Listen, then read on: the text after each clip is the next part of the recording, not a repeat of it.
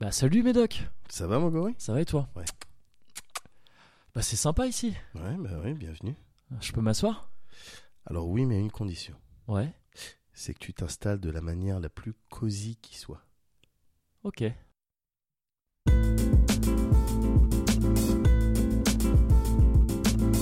Le Cozy Corner. Enregistré directement depuis le Corner Cozy, au cœur du 77.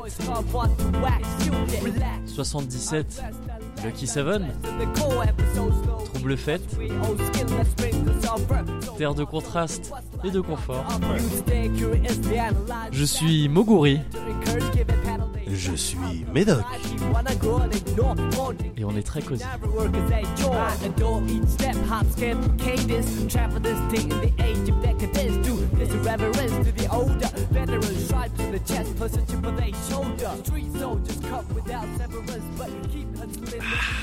On est bien là, Médoc. Ah, on est mieux. même. Mieux. Avec une petite, euh, une petite infusion. Ouais, c'est ça, c'est exactement le terme. Ouais, de ton une cru. infusion, une infusion de mon cru avec des fruits. Avec des fruits. Beaucoup de fruits, voilà, qu'on a laissé euh, euh, faire connaissance pendant un certain Ouais, nombre de pendant, temps. pendant longtemps. Voilà, avec un, Un catalyseur. un catalyseur, les un style de dissolution, un dénominateur commun Voilà. qui serait le qui serait à base de canne à sucre. Donc on reste Voilà. vraiment, c'est on, on est dans le végétal. Quoi. On est dans le végétal, on est dans la douceur, Ouais, on est dans la gourmandise. c'est ça. Et la gourmandise est quelque chose de très cosy finalement. Effectivement, la gourmandise, c'est quelque chose de très. Définissons un petit peu. Donne-moi des exemples de, Ouais, de choses que- cosy pour que les gens se situent un petit peu. C'est vrai, parce que là, d'abord, on est dans le cozy corner, peut-être. Exactement. Situé. Et c'est vrai que le cozy corner implique Ouais. du cozy, Ouais. inévitablement. Ouais. Mais c'est vrai, qu'est-ce que c'est le cozy C'est quoi le cosy? Le cozy, pour moi, si tu veux, bon, c'est du confort, Ouais, bien sûr, évidemment. bien sûr. Mais c'est pas forcément du confort matériel. Ouais. C'est un état d'esprit pour moi, Ouais, le cozy. C'est, c'est ouais, t'es cozy ou tu l'es pas. c'est ça. Et si tu l'es pas et que tu veux le devenir, contrairement à ce qu'on pourrait penser, va Ouais. peut-être falloir travailler un peu. Ça se travaille le cosy, tu vois. Ça se maintient. Être à l'aise. Être à l'aise en toutes circonstances. Ouais. Tu vois, c'est ça. Et à la fin, moi, je veux que tu te rendes compte que le cozy corner, depuis le début, il était dans ton cœur. tu vois, c'est ce genre de feeling. Maintenant, voilà. Après, qu'est-ce qui est cosy, qu'est-ce qui l'est pas? Pour moi, le velours, c'est très cosy. Le velours, c'est très cosy. C'est une matière très cosy. Le velours, c'est très très cosy. Le RPG, le RPG, tu trouves ça Le cosy? jeu, dans Ouais, le jeu vidéo, le jeu vidéo. de rôle, moi, je trouve ça dans l'ensemble très cosy C'est cosy, a priori, quand t'es dessus, t'es Ouais, à l'aise. c'est vrai. Voilà. Il y a quoi, qui... y a quoi d'autre qui est cosy? Les cabanes qu'on faisait quand on était enfant. Ouais. Ça, c'est cosy. Ouais.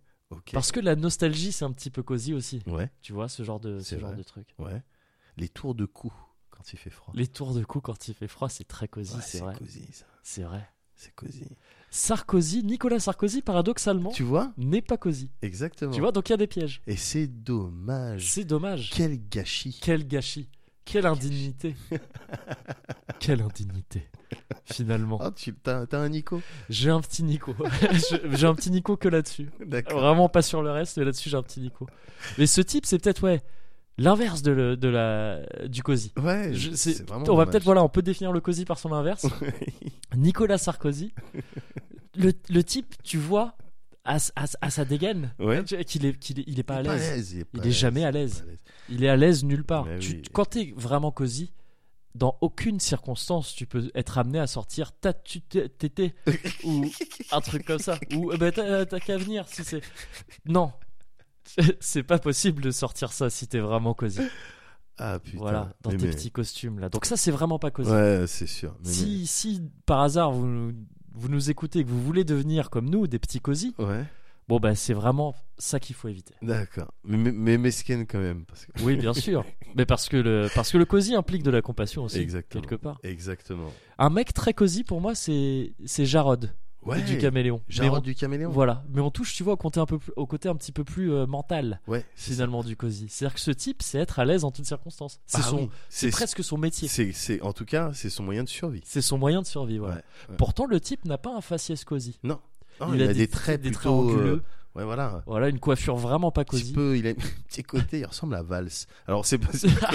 Le Cozy c'est très Corner. politique. le Cozy Corner, c'est pas du tout politique. Mais c'est vrai qu'il a, des traits. C'est vrai il qu'il a des traits un petit peu valsiens. Un petit peu à Valls. Effectivement. Donc physiquement pas cosy, mais, euh, Mais en tout cas dans la tête et dans dans la pratique, sur Voilà. le terrain, cosy, cosy maximum, quoi. Voilà, c'est ça. D'accord, bah écoutez, bienvenue dans le Cozy Corner. Bienvenue dans le Cozy Corner, donc euh, dont le principe est de se retrouver entre gens cosy C'est ça, pour parler de choses cosy, de choses et d'autres. c'est ça. Toi, De- t'es, euh, toi, t'es, comment tu qualifierais ton cosy à toi Ah, personnellement c'est Maintenant, on parle un petit ça. peu de nous. Ouais, on va parler un petit peu de nous. Bah déjà donc Moguri et Médoc. C'est hein, ça. Médoc et Moguri. Voilà, On a roulé notre boss un petit peu dans le milieu du, de la Ah. presse jeux vidéo. humblement, humblement. Humblement, mais surtout dans le milieu du cosy. Oui.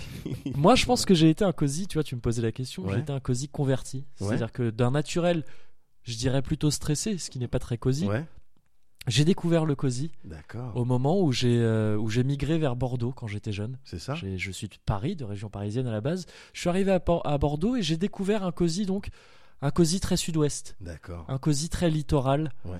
un cosy euh, un cosy très ville moyenne, euh, c'est-à-dire grande ville quand même. hein. On, parifie- on qualifie souvent Bordeaux de, de Paris du, du sud-ouest, Ouais. du deuxième Paris, et ça énerve beaucoup Lyon, et ça énerve beaucoup les autres gens, Euh, et ça énerve beaucoup tout le reste du sud-ouest à part Bordeaux, à tel point que le reste du sud-ouest considère que Bordeaux n'est pas dans le sud-ouest parfois. Mais euh, bien sûr que si.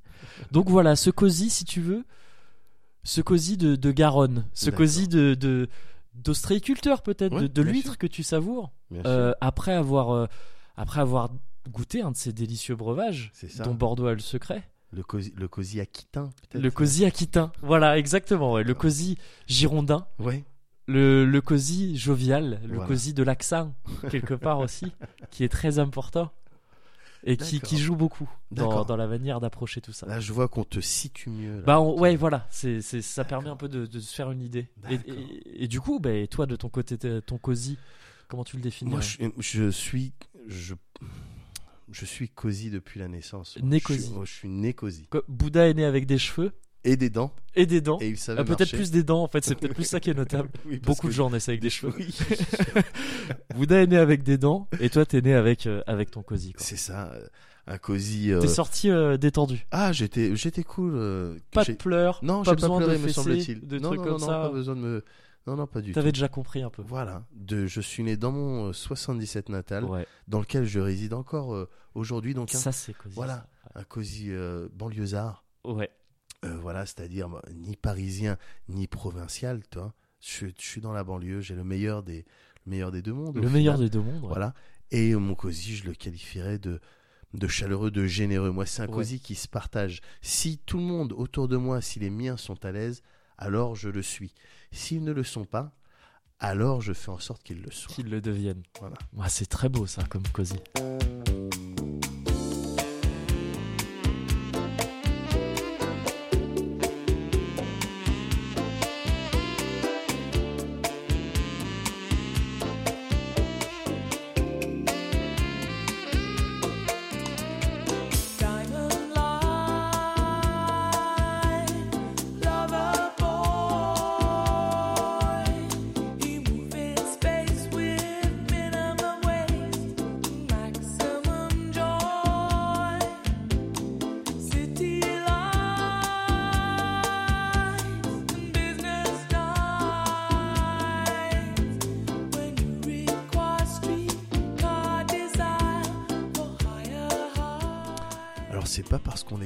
Complètement à l'aise euh, qu'on se laisse aller. Moi, ces derniers jours, tu vois, je suis parti euh, me divertir, je suis parti me cultiver. J'ai vu Sausage Party, un film qui est sorti il y a quelques jours euh, dans les salles de cinéma. Ouais. Un film de Seth Rogen. Ouais. Voilà, Seth Rogen, ouais, c'est un Américain qui a l'habitude de, de produire, de réaliser ou d'écrire des choses drôles avec sa bande. Il a une bande avec qui il sévit depuis maintenant plusieurs années. Tu sais, les Michael Cera, Jonah Ouais. Hill, James Franco. Ouais. euh, tous ces gens-là qui ont l'habitude de de- d'être euh, ou de participer à des productions, euh, des productions un petit peu euh, et subversives, Mm. parfois graveleuses en dessous de la ceinture grivoise. En tout cas, ouais. souvent qui dérangent. Oui. Il me semble que chez- avec eux, il n'y a pas souvent aussi le mec qui jouait dans How I Met Your Mother là. Jason Segal, je crois, un truc comme ça, Segal ou un truc comme ça. Il me semble qu'il a joué dans pas mal de films avec eux, dont le point commun de tous ces films, c'était on est des mecs qui sont défoncés tout le temps. Ah oui, non mais il y a parce qu'il Ce genre de, c'est Ouais. ce genre de, de, de- Euh, tu de parles de alors c'est pas Barney, c'est pas euh, celui qui a rencontré ta mère, tu parles de l'autre. Ouais, celui qui est avocat là, je crois. Oui, oui, mais je me Ouais. souviens plus de son nom dans Mais la je crois que c'est Jason Segel ou un Oui, truc ok, ouais, c'est c'est possible. Donc c'est ces gens-là, voilà. Eff- effectivement, bon, il y a- ils, ils sont pas timides avec la drogue, on va dire. Il, y a de fortes chances, il y a fort à parier que euh, Sausage Party, en l'occurrence, ait été écrit voilà, sous produit, soit sous champi, soit sous, euh, sous weed. Mm. Écoute, ils font ce qu'ils veulent, hein, tant que c'est légal euh, chez eux. Bon, bah, je te fais le pitch vite fait. En gros, tu es dans un supermarché. Euh, voilà, et vu que c'est un film d'animation, bah, tous les produits dedans, Ouais. euh, ils, ils- ils prennent vie. ils, voilà, c'est ce que tu peux te permettre en film d'animation. sont donc humanisés, bien, quoi. Ils sont Ouais. humanisés. Voilà, tu as différents rayons. voilà. Et euh, pour eux, l'extérieur signifie l'au-delà. Voilà, c'est un petit peu le L'extérieur du magasin. l'extérieur du magasin. Une fois qu'ils sont achetés, genre. où tu franchis la porte, tu Ouais. vas vers l'au-delà, c'est un petit peu le, le but ultime. Ils sont ils, tous ils kiffent, ils kiffent là-dessus, D'accord. un petit peu comme un, un over religieux dans notre monde Ouais. euh, kifferait sur l'au-delà. Ouais. Et euh, au bout d'un moment, un jour, euh, il y, a un- il y a un élément qui vient qui euh, les fait un petit peu euh, douter. Donc, Ouais. Il y a de euh, quoi douter, j'imagine, quand même. a- de- oui, de- parce qu'à partir du moment où tu franchis la porte, a priori, tu vas terminer en barbecue. Voilà, c'est ça. Voilà, en sandwich, en tartine. euh, voilà, on va te faire des trucs. Enfin, si tu te mets euh, un temps soit peu à la place de ces produits, de ces aliments, euh, tu te mets à- typiquement à la place d'une carotte, par exemple, Oui, ah, et tu rentres dans, dans, dans un foyer, tu te fais râper, c'est pas cool, tu vois. c'est pas agréable. C'est pas cool. Bon, ben voilà, c'est le, le, le, le, le film d'animation joue dessus. D'accord. Il, il joue complètement là-dessus. Donc, dedans, grosse dimension religieuse, gros message religieux aussi, parce que les mecs, ils sont taquins, Ouais. ils se moquent un, peu, un petit peu de toute la religion. D'ailleurs, j'aime bien un petit peu leur point de vue sur une potentielle résolution du conflit euh, israélo-palestinien. Mm. J'aime bien. Mais ça parle pas que de religion, ça parle essentiellement de religion. Mais ça parle aussi beaucoup de cul. hein. Il est question de saucisses et de pain euh, à hot dog. Donc, D'accord. euh, Oui. voilà, t'imagines euh, le, le style de combinaison qu'on pourrait faire si on était dans un point and Ah. J'en ai au moins une ou deux en tête. Voilà. Et donc, euh, d'ailleurs, à la fin, à la fin, il y a une grosse, grosse scène d'orgie qui est pour le coup qui est vraiment graphique. hein. Une, euh, T'es en train de parler d'une grosse Une partouze grosse partouze, une grosse partouze. Et j'imagine que c'est entre autres cette scène et toutes les autres fois où on, parle de cul, Ouais. mais aussi euh, couplé avec la dimension religieuse, qui a gêné un certain nombre de personnes.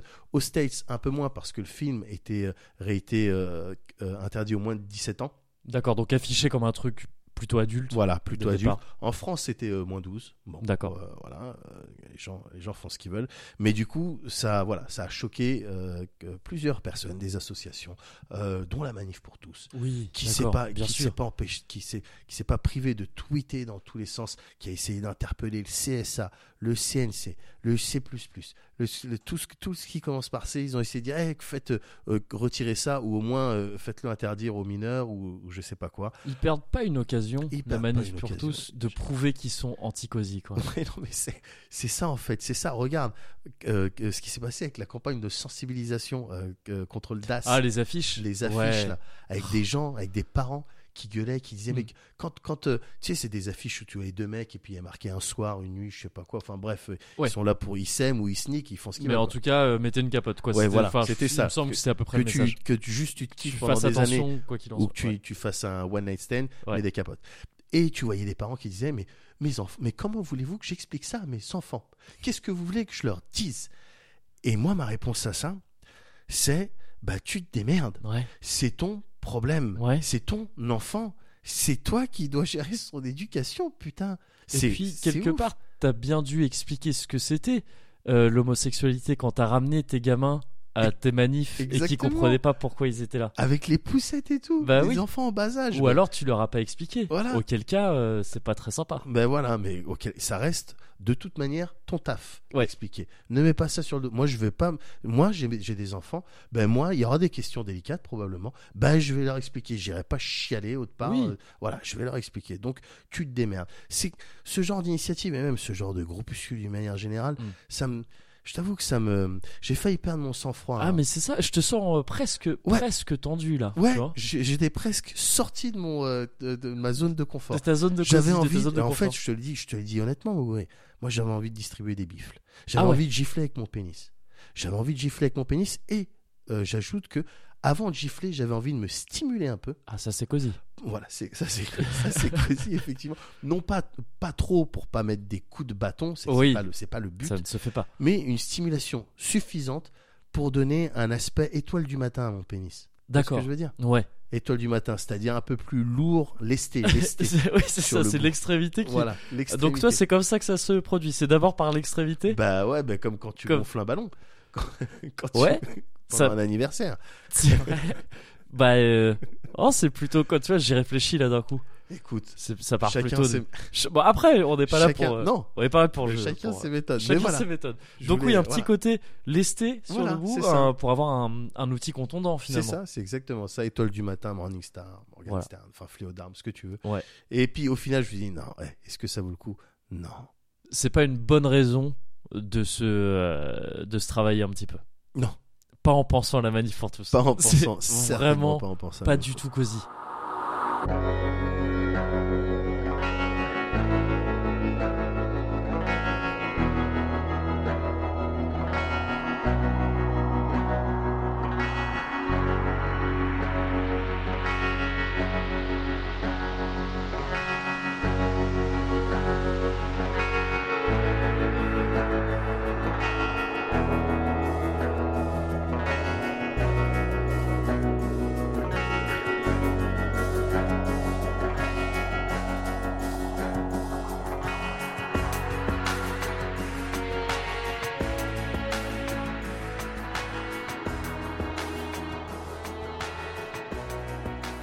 Et alors toi, euh, alors toi, Hugo, je parle de moi, je parle de moi, mais toi, t'as fait quoi?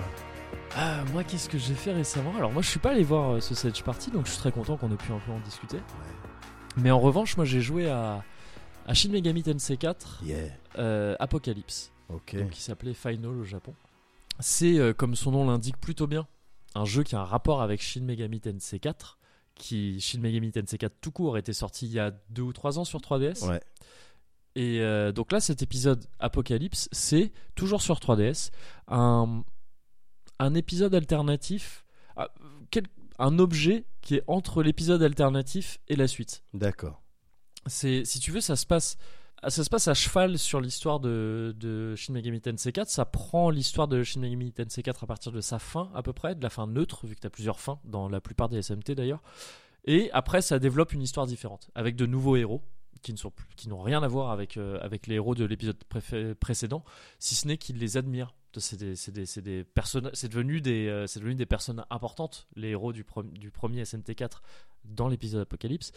Et donc tu contrôles euh, Nanashi, enfin il s'appelle Nanashi par défaut, un jeune qui euh, qui évolue dans un contexte qui, bon, ben, euh, on va pas se mentir, hein, on va pas se le cacher, n'est pas très cosy. Non. N'est pas très cosy comme souvent dans les Shin Megami Tensei. Ouais, c'est ça. Ouais. En tout cas dans les Shin Megami Tensei réguliers. Voilà, parce qu'il y est souvent question de fin du monde, Ouais. euh, de destruction, de, de, de démons, de, De démons, de ouais. légions de démons qui, se déversent. Là Sur sur, Tokyo. Tokyo. Oui, c'est ça. Oui. C'est- quasiment tout le temps sur Tokyo, je crois, dans les Shin Megami Tensei euh, normaux. Euh, donc ouais, on est dans ce genre de contexte. Donc c'est c'est pas très cosy. Et tu, tu pourrais tu pourrais légitimement me demander, mais alors, mais qu'est-ce que tu fais? Bah oui. Qu'est-ce que tu fais devant un jeu comme ça? Ouais. Bah, figure-toi que j'ai envie de dire que c'est quand même un petit peu cosy. D'une part parce que donc c'est un, c'est un jeu qui reprend beaucoup beaucoup beaucoup euh, Shin Megami Tensei 4 donc il y a un petit feeling de retour à la maison quand il joue si t'as fait le, le 4 avant.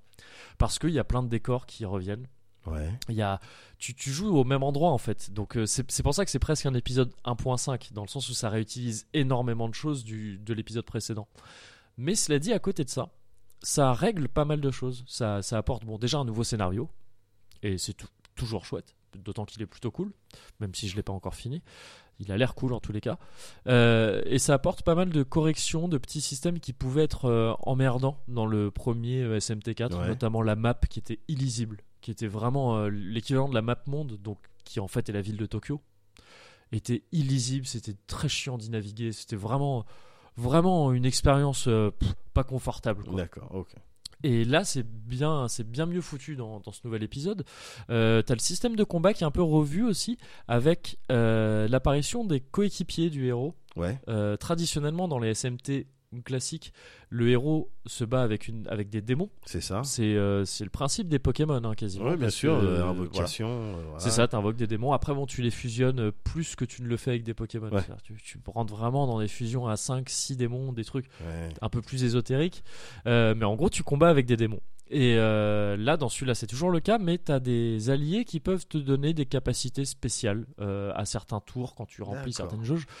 Et, et ça, c'est plutôt cool parce que ça le rapproche tout doucement, Ouais. mais un petit peu. Et même dans l'ambiance du jeu, il y a un peu ça aussi, de ce côté camaraderie euh, à, à la, un peu à la Persona. Tu vois que, t'as euh, que dans parce que Persona donc sont des SMT, mais pour le coup sont des SMT très très très cosy. Évidemment, c'est euh, visuellement, euh, que- auditivement. Ouais, euh, musicalement. ah, musicalement, plus qu'auditivement. Mais auditivement aussi. Mais hein. auditivement les aussi. deux, les deux.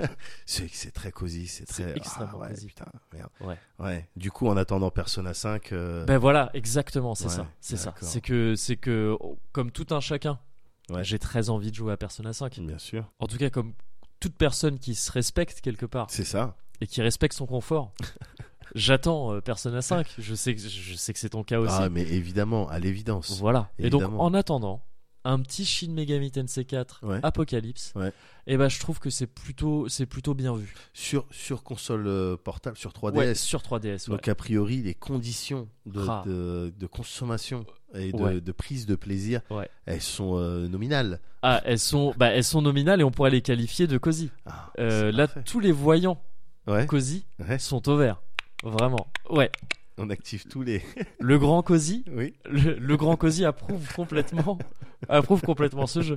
C'est-à-dire que t'es, t'es sur un jeu portable. Ouais, Alors je sais sûr. pas, je sais qu'il y a plusieurs utilisations du- de la portable. Moi je sais que j'en ai une utilisation qui n'a pas grand rapport avec les euh, transports en commun. Ouais, Euh, j'y joue surtout chez moi, voilà. dans mon lit ou ça. dans un bon canapé. Voilà. Tu vois, t'es bien installé. Mais surtout le côté dans ton lit, Ouais. avant de t'endormir, comme tu lirais un bouquin. C'est ça Et tu t'endors sur des belles images. Ah, Et ça c'est beau. Et ça, c'est beau. Voilà. Alors bon, SMT4, bon, t'es parfois dans des images un petit peu, euh, un petit peu anxiogènes, Ouais. mais du moment que tu sais, en fait, si t'es vraiment cosy, c'est pas un problème, puisque Voilà. tu sais, tu sais retrouver chez toi, même dans euh, dans ce genre d'expérience un petit peu plus bizarre. D'accord. Voilà, le chemin vers chez toi. Ok.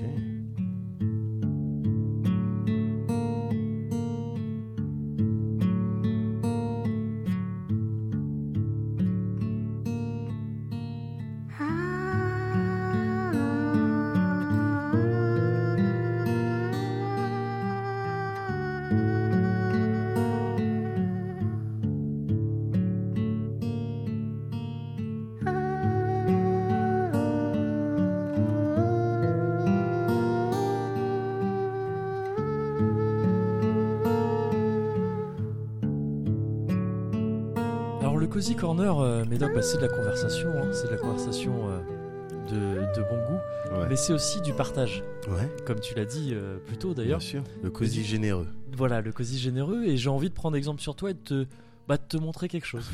je, te montre quelque chose, tu me dis, euh, tu me dis ce que t'en penses. Vas-y.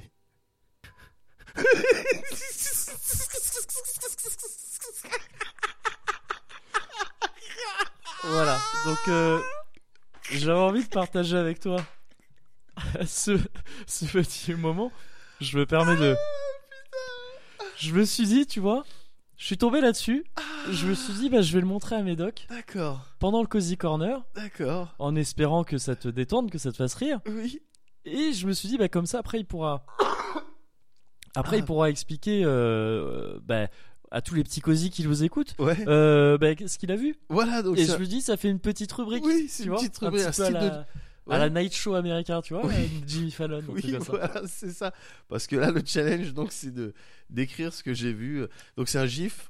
Voilà, c'est un Vine plus exactement. Vine, en tout cas, on est sur un une Vine. image animée. Oui, oui, tout à fait. Ouais, je suis idiot parce qu'en plus, il y avait du son. Oui, et c'est vraiment pas à négliger.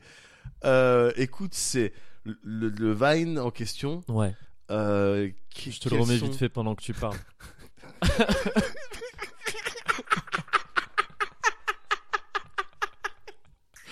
Voilà, donc ce, ce Vine, Les meilleurs termes pour le qualifier, donc, c'est euh, de ingéniosité. Ingéniosité japonaise. Oui, Tout à C'est fait. ça. Ouais. N'est-ce pas hein, Ça, discute en, en, en Tu ne t'y japonais. pas trompé. Oui. Donc c'est un système avec une euh, Qu'on pourrait qualifier de D. de oui, c'est- c'est- c'est un système. D. Système D avec ce qui ressemble à un style de euh, Tenga. Oui.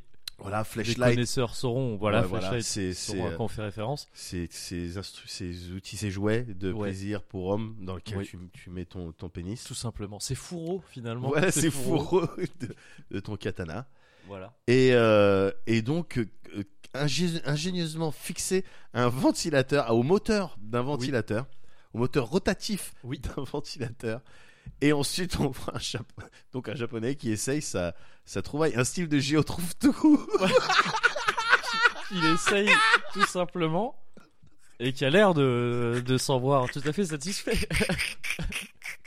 et tu vois, je voulais te montrer ça parce que Ah, ce mec, je le trouve très cosy. Ouais, Tu vois, il s'est dit, ouais, mais ça illustre bien. C'est-à-dire que le type s'est dit, attends, j'ai envie d'être confortable, voilà. Et donc, mais je vais travailler à ça. je à me donne confort. les moyens Je me donne les moyens de me mettre bien. confortable. Voilà. Exactement. Et ça, Ah, c'est un bel ouais. état d'esprit. Ah ouais, j'aime. Voilà. J'aime.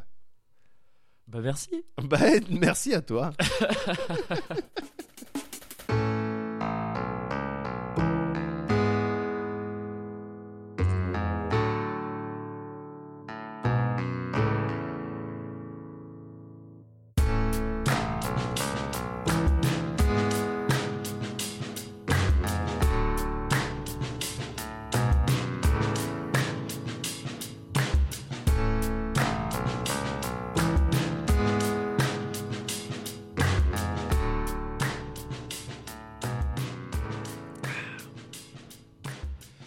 J'ai envie de parler d'FF15 un petit peu. Ah ouais, Ouais, ouais, c'est sorti il y a pas longtemps. c'est sorti il y a pas longtemps. Et puis c'est FF15. Et puis c'est FF15, c'est Ouais. ça, voilà, j'ai envie d'en parler donc d'une part parce que d'un, hein, comme tu viens de le dire, il est évident qu'on allait parler de FF15 Ouais. un de ces jours. Et, et voilà, parce que oui, ça vient de sortir et c'est un jeu quand même qu'on a attendu Waouh. pendant 10 ans. Oh, Waouh, ouais. Ouais. Pendant 10 ans, c'est pas on dit 10 ans comme ça, ça paraît un peu ouf déjà. Mais on parle de 10 années. On parle de 10 années, c'est ça, c'est ça ça. dont les gens se rendent pas forcément oui, compte. c'est ça quand on dit 10 ans. le- Oui, On d'accord. dit 10 ans, d'accord. Non, c'est qu'ils ont en tête la chanson de Bruel, tu vois, c'était des rendez-vous. rendez-vous Ouais. dans 10 ans. Ouais. Sauf que non, 10 ans, c'est 10 ans, c'est beaucoup. 10 ans, c'est long. Ouais. 10 ans, c'est long. Et c'est pour ça que j'avais envie. On va parler un petit peu du jeu. Ouais. Euh, voilà, parce qu'il faut en parler aussi. Mais j'aimerais, j'aimerais qu'on discute un petit peu Ouais. de manière, euh, de manière détendue, Et casual, détendu. D'accord. De ces 10 années qui se sont déroulées depuis l'annonce de Final Fantasy XV. Ok. Et tu vois, j'ai envie de commencer en disant que il y a certaines personnes, il y a certaines personnes que tu croises un petit peu euh, sur le net, dans ce genre de recoin, de, de recoin, Ouais. et qui sont là à te dire mais non, on l'a pas attendu 10 ans euh, Final Fantasy XV parce qu'au début il s'appelait Final Fantasy Versus 13. Alors. Alors, bon, on va rester cordiaux Oui. et, euh, et cosy, mais taisez-vous tout de même s'il vous plaît. Évidemment, c'est le. Enfin, Taisez-vous deux secondes le temps que le temps qu'on vous explique. c'est un petit peu euh, un petit peu présomptueux, mais j'ai la la présomption d'être euh, présomptueux enfin, parfois.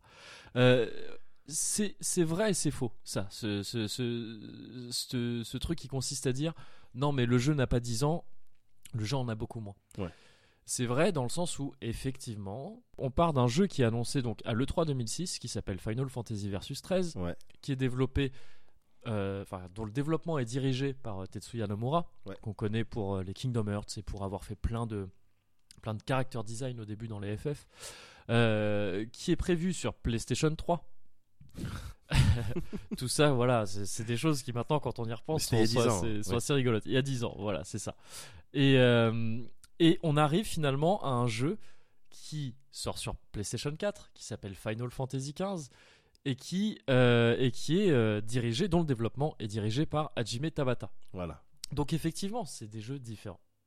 Mais pas vraiment, parce qu'en fait, Final Fantasy XV reprend tout, euh, enfin tout, reprend énormément de ce qu'était Final Fantasy Versus 13. C'est ça, je veux dire, les, les premières images euh, qu'on avait vues, euh, dedans, t'avais Noctis.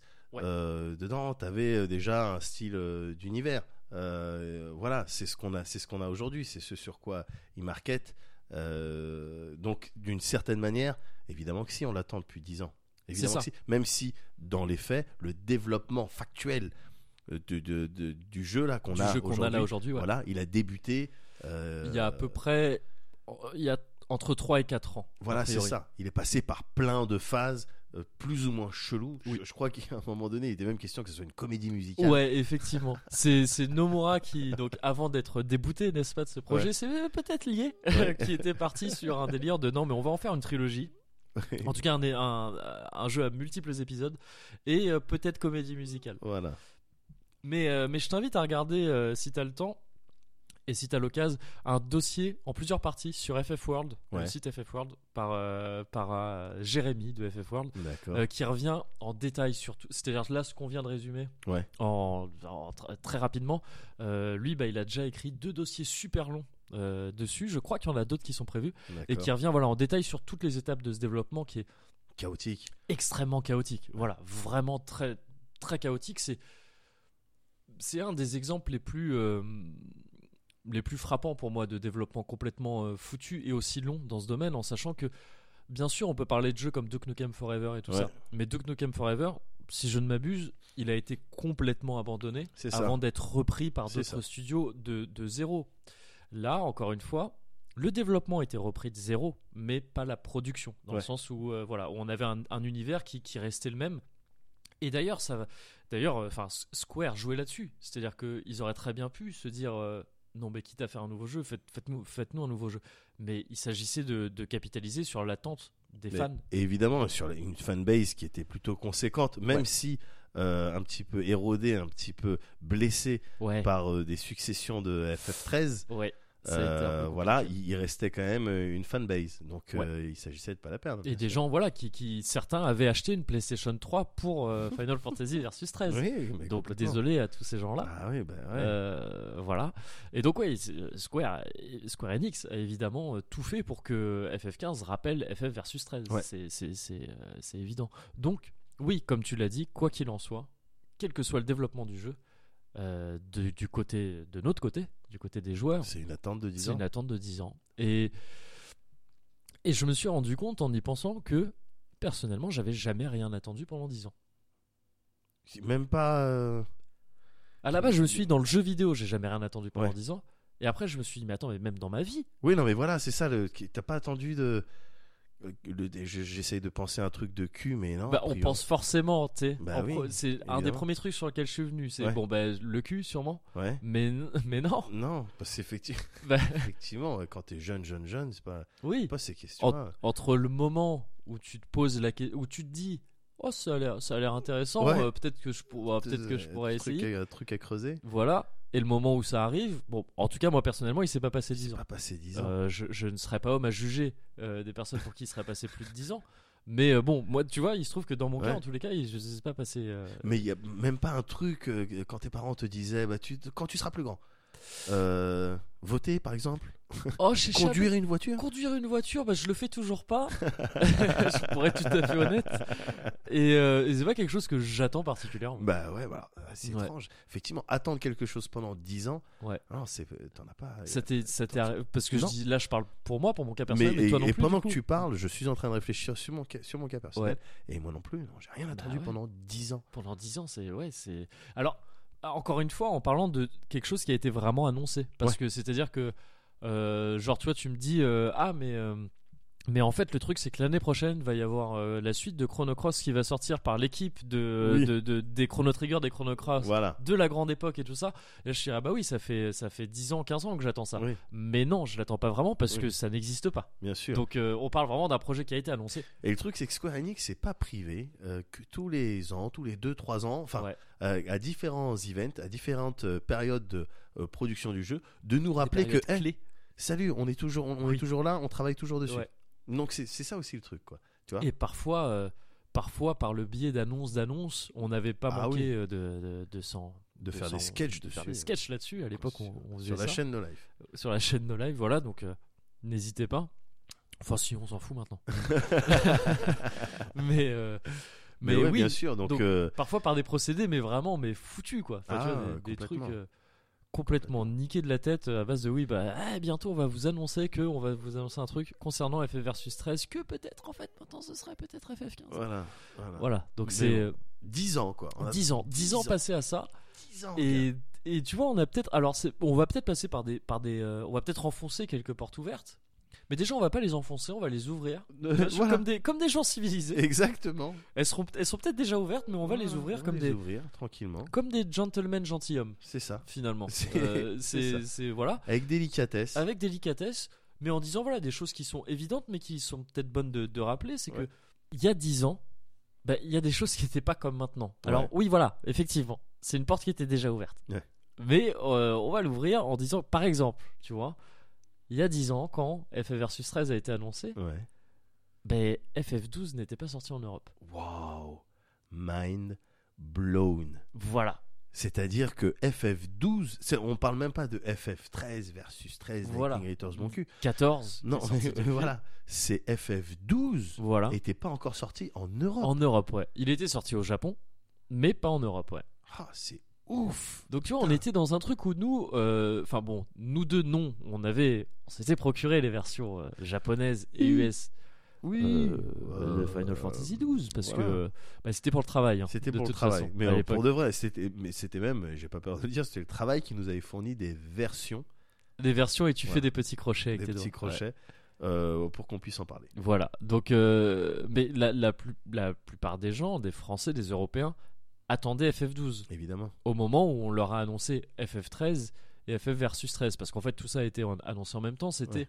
Fabula Nova Crystallis. Le projet Fabula Nova Voilà. Crystallis. une compilation, tu vois, où, où dès le départ, il était annoncé que tous ces jeux sortiraient euh, pas forcément en même temps, mais app- appartiendraient à la fois au même univers, Ouais. mais pas tout à Mais fait. pas tout à fait. Euh, bon, au final, on s'en fout parce que ça, ça a pas donné grand chose.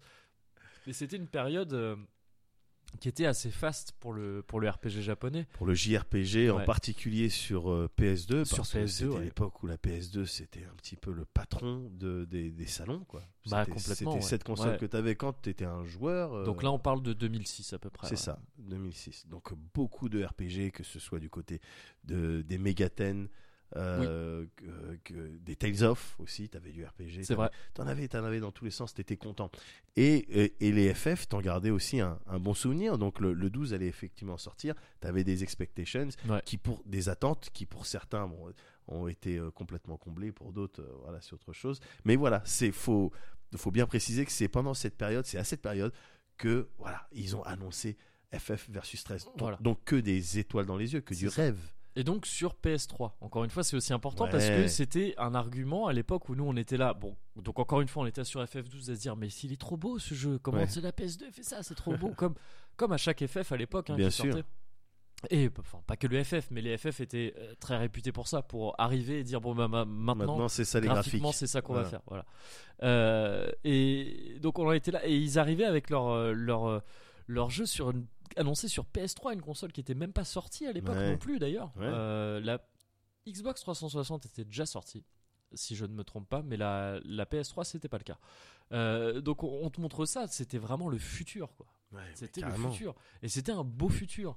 Alors, cette histoire de compilation, moi je sais que dès le départ, j'étais pas forcément. Enfin, j'ai pas le souvenir d'avoir été très emballé par ça. Parce que ça me rappelait un peu euh, ce que commençait déjà à faire. euh, bah, faire euh, Square avec euh, la compilation Compilation of FF7 of Final Fantasy VII Ouais. euh, dans laquelle tu trouvais donc bah, qui partait du jeu FF7 mais pour y ajouter un film Advent Children Voilà, Advent qui- Children, pourquoi pas mais pour y ajouter aussi Dirge of Cerberus Dirge of un sale jeu, pour le Crisis coup. Core. Crisis Core ou Crisis Core Crisis Core Crisis Je sais pas. Je, je Oh, il y a deux j'aime écoles. bien Je Crisis. dirais qu'il y a deux écoles. Ouais, J'aime bien. Sonne ouais, bien. ouais, Crisis. Ouais, c'est vrai. C'est Cosaille. c'est Kozai. Mais euh, ouais, euh, Crisis. Donc pourquoi pas Ouais. Euh, Before Crisis. Enfin, tu vois, qui ajoutait Ouais. plein de jeux comme ça, euh, qui, qui en faisait, qui faisait des, des produits dérivés de ses propres jeux en jeu. Enfin, tu vois, donc Ouais. bon, je commence à trouver ça bizarre. C'était pas la première fois que Square Enix essayait de faire ça. Il y avait eu les Code Age Commanders avant, dont je, enfin, on a été épargné, je crois, en Europe de ça. Mais c'était un- une première tentative de grosse compile qui était en plus, je crois, cross-média ou transmédia, quelque Ouais. chose média, Ouais. et qui s'était un peu viandé, je crois.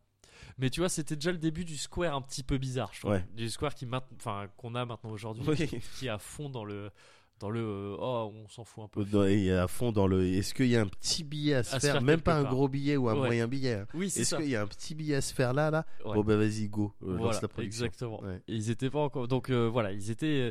ils commençaient à aller là-dedans, Ouais. mais, mais pas tout à fait. Donc on est dans une époque où où ça veut. Alors c'est un peu con là, c'est peut-être ce que je veux dire, mais où ça voulait dire un petit peu quelque chose. Final Fantasy. Final Fantasy, Ouais. mais complètement. En tout cas, ça voulait pas dire la même chose qu'aujourd'hui. Ouais.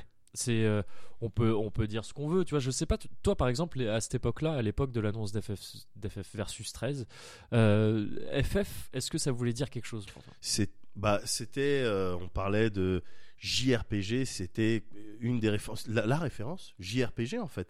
À l'époque FF pour te dire à quel point ça ça ça avait marqué euh, mon esprit. euh, euh, j'ai commencé quand j'ai commencé à travailler pour le- la, la chaîne No Life, je Ouais. me suis pointé avec l'émission EXP, l'habillage Donc, chaîne No Life qui n'existait pas qui au n'existait pas où au a été moment de l'annonce Final Fantasy de- versus 13. Voilà, Ouais, ça sûr. permet de, de placer ça aussi. Exactement, ouais. Et dans le premier numéro de XP, donc une émission qui parle exclusivement de, de RPG, les bruitages, Les bruitages, Les la bruitages, petite main. voilà, Euh, euh, les le truc, ouais, c'était pris de FF. Ouais. C'est-à-dire, été pris physiquement de FF. oui, c'est ça. donc c'est pour te dire, euh, oui, bien sûr, que quand, disons, quand dans ma tête je concevais du, du, du, du JRPG, quand dans ma tête j'imaginais du JRPG, t'avais FF qui venait en force. Ouais. Euh, Alors même voilà. que tu étais quand même euh, pour euh, à l'échelle, enfin comparé à la plupart des, des consommateurs moyens entre guillemets, en tout cas des, des consommateurs occasionnels de RPG, euh, t'étais un érudit. Enfin c'est-à-dire que vu comme on l'a dit, bosser dans la presse et tout. Oui, Oui, c'était, oui c'est ça. Oui, oui, Euh, tu vois, on, on connaissait, euh, enfin on était au fait de ce qui se passait en RPG. évidemment. Et pourtant, ça- euh, Final Fantasy, ça, ça restait ça voulait un dire peu un fleuron. Ben, quoi, parce que euh, jus- jusqu'à maintenant à part ces, ces spin-offs euh, dont tu as parlé Ouais. euh, tout ça mais jusqu'à maintenant ça avait été du quasi quasi sans faute même Ouais. et même quand tu prenais du FFT ou du, euh, du, ah ouais, FFTA c'était du quasi sans faute quoi. Ah d'ailleurs ce FFTA tu vois ça me fait penser aussi que dans les histoires de compile il y avait eu Ivalice Alliance aussi Ouais. euh, ce truc là où ils avaient ressorti certaines choses alors je sais plus exactement je crois que c'était aux alentours des mêmes dates hein, peut-être un peu après Ouais. mais où voilà où de Square montrait aussi euh, ses envies de, Ivalice qui est un univers ultra sexy Ouais. mais d'ailleurs euh, dans lequel se déroule le, le 12 Oui. Euh, bien sûr et donc je dis, je dis FF mais c'était même en fait Square Enix d'une manière générale c'est vrai ouais il y a une période où tu pouvais acheter un jeu parce qu'il y avait marqué Square Enix, quoi. Tu vois ce alors il y a eu une période où tu pouvais acheter un jeu sûr parce qu'il y avait écrit Squaresoft en tous les cas Oui, Squaresoft. oui, ouais. voilà, tout à fait. Et Squaresoft. S- Square Enix, bon, la fusion qui s'est bon. faite en 2002, je crois par là, 2001-2002. Ouais. Bon, annonçait déjà des changements. Disons qu'il y a des jeux comme euh, The, The, The, Bouncer, Bouncer. The Bouncer et euh, Air Guys, par exemple, oui, qui ah, sont, mais ça c'était Squaresoft. oui, qui Ouais. se sont vendus parce qu'il y marqué Squaresoft Oui, euh, dessus. quoi. Oui, oui, Donc, exactement. Donc, euh, Mais euh, attention, The Bouncer, euh, 10 sur 10 dans certains grands magazines. Dans certains- c'était pas 19 sur 20 Ah, ou peut-être, oui, oui, ça devait être un truc comme ça. Dans certains grands magazines euh, du RPG français, Oui, tout à fait. quand même. Donc, euh, Ah, on est taquin, on est on taquin. est taquin. Euh, mais donc voilà ce que ça voulait dire pour moi à l'époque euh, FF. Donc euh, c'est-à-dire C'était euh, un genre beaucoup. de, ouais, de, Ouais. de, de- de référence. quoi. Ouais, complètement. ouais. Et oui, il y avait ça, et il y avait aussi le côté. Alors, c'est c'est lié, euh, c'est complètement lié à bah, euh, au temps qui passe. Enfin, je veux dire, euh, aux mouvances qui se font et, et qui se défont. Mais euh, au moment où FF15 versus 13 a été annoncé, euh, tout ce qui était dématérialisé et à ouais. côté de ça, donc par extension, les DLC, les jeux pas forcément complets quand ils sortent, le- les patchs Day One, et on va comprendre après plus tard pourquoi je, je mentionne tout ça là maintenant, mais ça n'existait pas. Non. C'était, euh, tu sortais euh, un jeu, il devait être fini, Il avait sinon, intérêt, tant pis ouais. pour toi. Tout à fait. ouais. Et euh, ça paraît con hein, de le rappeler, mais ça fait qu'on était dans un état d'esprit différent, quoi. Ouais. Tu vois, on n'avait pas la même manière de consommer le jeu vidéo, Et on n'avait pas la même manière de consommer et ils n'avaient pas la même manière de le développer de parce le que développer. c'est dès vrai. lors que tu as, la possibilité de de- d'avoir du patch Day One ou d'avoir des patchs euh, euh, futurs, c'est tu c'est le- le- ta production, ton développement, c'est pas le même, c'est pas le même. Tes sûr. priorités sont sont pas les mêmes. Ouais, même si je, enfin, j'imagine que euh, tous les développeurs préféraient éviter les patchs Day One. Évidemment. il se trouve qu'ils en ont la possibilité et qu'elle est très largement utilisée. Voilà. Mais c'était, ouais, c'était une époque à laquelle Steam venait à peine, euh, ça se joue à quelques mois, je crois, Ouais. De s'ouvrir aux éditeurs tiers. Donc, Ah ouais. donc tu vois, c'était Steam. Donc à la base, c'est Valve. Ouais, ouais, ouais. Et euh, à la base, Steam, c'était un client pour lancer les jeux de Valve uniquement. Ouais. Aujourd'hui, donc Steam, si t'es- t'as- tu sors un jeu en démat et t'es pas sur Steam, t'es pas, t'es pas sorti. Ouais, bah ou alors c'était un sorti. jeu Ubisoft et, euh, et tu crois encore en Uplay, mais euh, pff, tout le monde te regarde de manière un petit peu triste, quoi. voilà, C'est ça. quelques jours de Noël. Oui, voilà, exactement. Ou euh, peut-être pire, le pire, c'est peut-être le Windows Store, je crois. Ouais, Je crois que c'est le pire. Il y a des jeux qui sortent, genre Gears of War 4 et tout ça, ouais. qui ne sortent que sur le Windows Store. Et là, c'est vraiment les mesquenos. Ah, Du jeu les vidéo. Meskens. Je crois. Les Meskens. Les Meskens avec, avec un Z, à la fin. fin. C'est un groupe de visual. et euh, et Donc, oui, donc euh, on, on resitue bien 2000, euh, 2006 là. Ouais, tu vois, c'est-à-dire qu'on le démat, c'était pas encore habituel. C'est ça. On, on était, je me souviens que moi à l'époque, et ça, ça va rejoindre un peu d'autres notions euh, qui ont changé depuis, c'est que à l'époque, quand j'ai entendu, quand le démat commençait à arriver, euh, moi j'y étais mais tellement réfractaire. J'étais- Comme beaucoup, bien sûr. j'étais- J'étais à- bon, bah, assez jeune, hein, j'avais la vingtaine, Ouais. et j'étais à l'époque un fan de Final Fantasy, un fan de RPG. Un mais donc oui, un fan de RPG en fait en Ouais. règle générale, mais un fan, tu vois, c'est-à-dire Ouais. que je collectionnais les jeux. Il me fallait les trucs rares, il me fallait les trucs, euh, il me fallait en tout cas les vrais jeux en boîte, les belles boîtes Bien sûr. dont je prenais soin et que je rangeais bien. J'avais avec un pote, avec Gabriel à l'époque, qui arrivait à me dégoter des trucs sur eBay, tu vois, des Valkyrie Profile en super Waouh. conditions, pas trop cher. Et tout ça, on était vraiment là-dedans, tu vois, Ouais. dans, le- dans la collection. Et Ouais, bien c'est sûr. important les boîtes. Bien sûr. Parce que, voilà, parce que fan. Parce que vrai fan. Aujourd'hui, c'est plus le cas. Ah non. Aujourd'hui, maintenant, tu me dis le démat, je suis content. Enfin, mais oui, mais c'est marrant de changer de- euh, parce que j'ai- j'ai- j'ai- je je suis à peu près dans le même état Ouais. Euh, d'esprit. C'est-à-dire qu'aujourd'hui, le démat, oui, bien sûr, mais ça, ça arrange trop. C'est trop. euh, merci, Ouais. merci. Mais, et à l'époque, j'étais vraiment réfractaire. Mais je trouve ça, je trouve ça vraiment marrant. Et, je- et, ouais. et pour moi, c'est facile de, de- de tracer un parallèle avec l'anal. Quand j'étais le- quand j'étais jeune, vraiment, on parlait d'anal. Ouais, Et euh, je me disais, bah, euh, pourquoi faire? D'accord. Ouais. Ah, moi, j'ai toujours trouvé ça euh, fascinant. non, c'est pas vrai. Avant le premier baiser, hein, moi. Oui, c'est euh, bien avant sûr. d'embrasser une fille pour la Bah, toi, première c'était fois. la première base. C'était Toi, c'est la première base. C'est ça, c'est Voilà, la première base. base, c'est l'anal. Et voilà, c'était juste pour sortir de la merde. Oui, c'était juste pour parler d'anal en fait. Bien sûr. finalement. Mais pourquoi pas? Pourquoi pas si on peut le, si on peut le faire Pourquoi ne pas le faire. Euh, C'est Internet, hein. Ouais. C'est Internet là, on s'en fout. hein. bien sûr, on s'en fout. On s'en fout. Mais, euh, Mais c'est vrai, c'est vrai ce que je dis. Cela dit, maintenant il faut revenir sur. euh, et là, c'est pas forcément facile. Anal, euh, FF, oui, Final, final. Final, Allez. Final Fantasy, Allez. Final Fantasy. Allez, Allez, ça suffira, ça ira.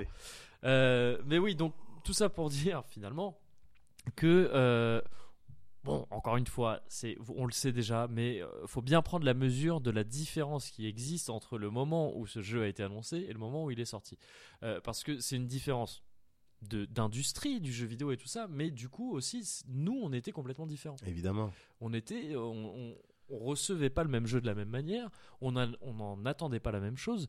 Euh, moi, je sais, je sais pas si c'est ton cas, ça doit pas être vraiment ton cas à toi, mais euh, et, et je ne le sais pas vu qu'à l'époque où FF13 a été annoncé, Versus 13 a été annoncé, on ne se connaissait pas. C'est une autre, un autre petit, voilà. Je te le dis comme ça, c'est dur à recevoir, mais Notre mind blown. voilà, c'est ça. On ne se connaissait pas à l'époque, donc je ne sais pas. Mais il me semble que moi, en tout cas, je, je venais de commencer la presse papier. Je venais de commencer à bosser dans la presse jeux vidéo. Toi, tu devais. J'étais encore, j'étais, j'avais déjà, déjà commencé, depuis, mais euh, j'étais, depuis j'étais encore temps. vert. hein, J'étais. euh, T'étais en... ouais, oh, voilà, t'étais encore ou vert. bleu. Je sais, je sais pas quelle est la couleur. Pour... Euh, Ah, ça dépend beaucoup. Ça Ça, dépend, dépend de beaucoup, de choses. du- du Ouais, domaine. Ouais, t'es dans quelque chose qui s'approche du vert ou du bleu D'accord, tu commences. Euh, le rouge étant, je crois. bah, après, le, euh, le- le- tout ce qui est vétéran. Voilà. Et tu reviens après Ouais. au bleu. Ouais. Comme, euh, comme tu vois en, en judo, euh, les arts martiaux, ceinture blanche, ceinture noire. Et après, quand t'es vraiment. C'est vrai ce que tu dis ou pas? Je sais pas. Je- Il me semble que oui, tu finis par avoir une ceinture blanche à la fin quand c'est bah oui. Mais bref, donc on. euh, On était, euh, on- j'attendais pas la même chose du jeu vidéo parce que j'en étais principalement un consommateur à l'époque et maintenant, euh, tout en étant consommateur, il se trouve qu'on a fait notre carrière sur le fait d'en parler du jeu vidéo. Ouais. Et forcément, ça change pas mal de choses. Enfin, pour moi, ça changé pas mal de choses. Toi, t'as l'impression que, euh, tu vois, par exemple, je te parlais d'être fan tout à l'heure. Je peux plus me considérer comme étant fan maintenant de Final Fantasy en tous les cas. On- on- je vais dire régulièrement, je suis fan de ça, je suis fan de ci, de ça, de tel jeu, mais c'est du, c'est un abus de langage, c'est une manière de parler. Euh, à l'époque, j'étais vraiment fan de Final Fantasy. J'avais des posters. T'avais de des posters. J'avais Bon, des ben posters voilà. dans ma chambre. Aujourd'hui, les posters ont été remplacés par. Ah, j'ai rien qui me vient maintenant, c'est dommage, mais des trucs chiants.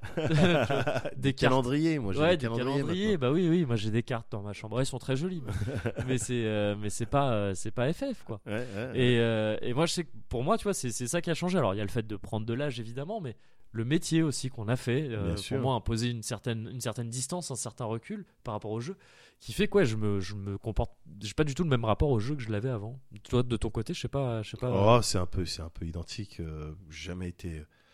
euh, que... Si j'étais, j'étais fan des FF. J'avais pas de poster, euh, mais j'étais fan des FF. J'étais fan de des univers à chaque fois euh, proposés. J'étais fan de certains personnages. Et aujourd'hui, tu vois, typiquement, on, on parle de, on parle de FF15. Ouais. Euh, là, si tu regardes du côté de ma console, là, tu vois des jeux, tu vois The Witcher 3, tu vois, euh, voilà, Fallout 4. Ouais.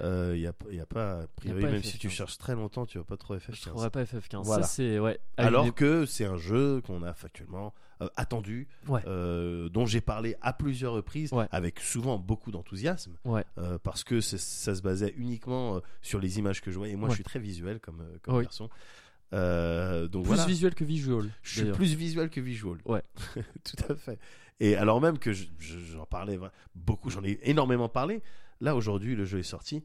Il est pas chez moi. hein. Ouais. Tu t'en bats euh, visiblement Ah, je euh, bats au moins en partie, euh, au ouais. moins une couille. Au moins une couille. Ouais. ouais, ouais. Et ça c'est ouf parce que c'est il y a une période, euh, je pense que j'imagine que ça devait être plus ou moins le cas pour toi aussi, où un FF sort, j'y joue pas. Un. Ouais, c'est mais évidemment. c'est pas normal. Évidemment. Un FF est accessible et je ne l'ai pas, je suis pas en train d'y jouer. Évidemment. Hmm, pas normal du tout. Mais évidemment, t'as as traîné sur la version japonaise de FF12, Ouais, euh, bah j'imagine, oui, oui, oui. la version américaine.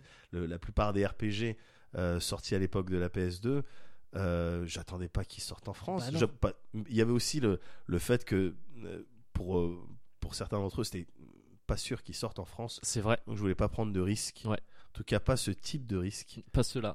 voilà. Plus euh, d'autres risques. Donc euh, voilà, j'attendais pas non plus.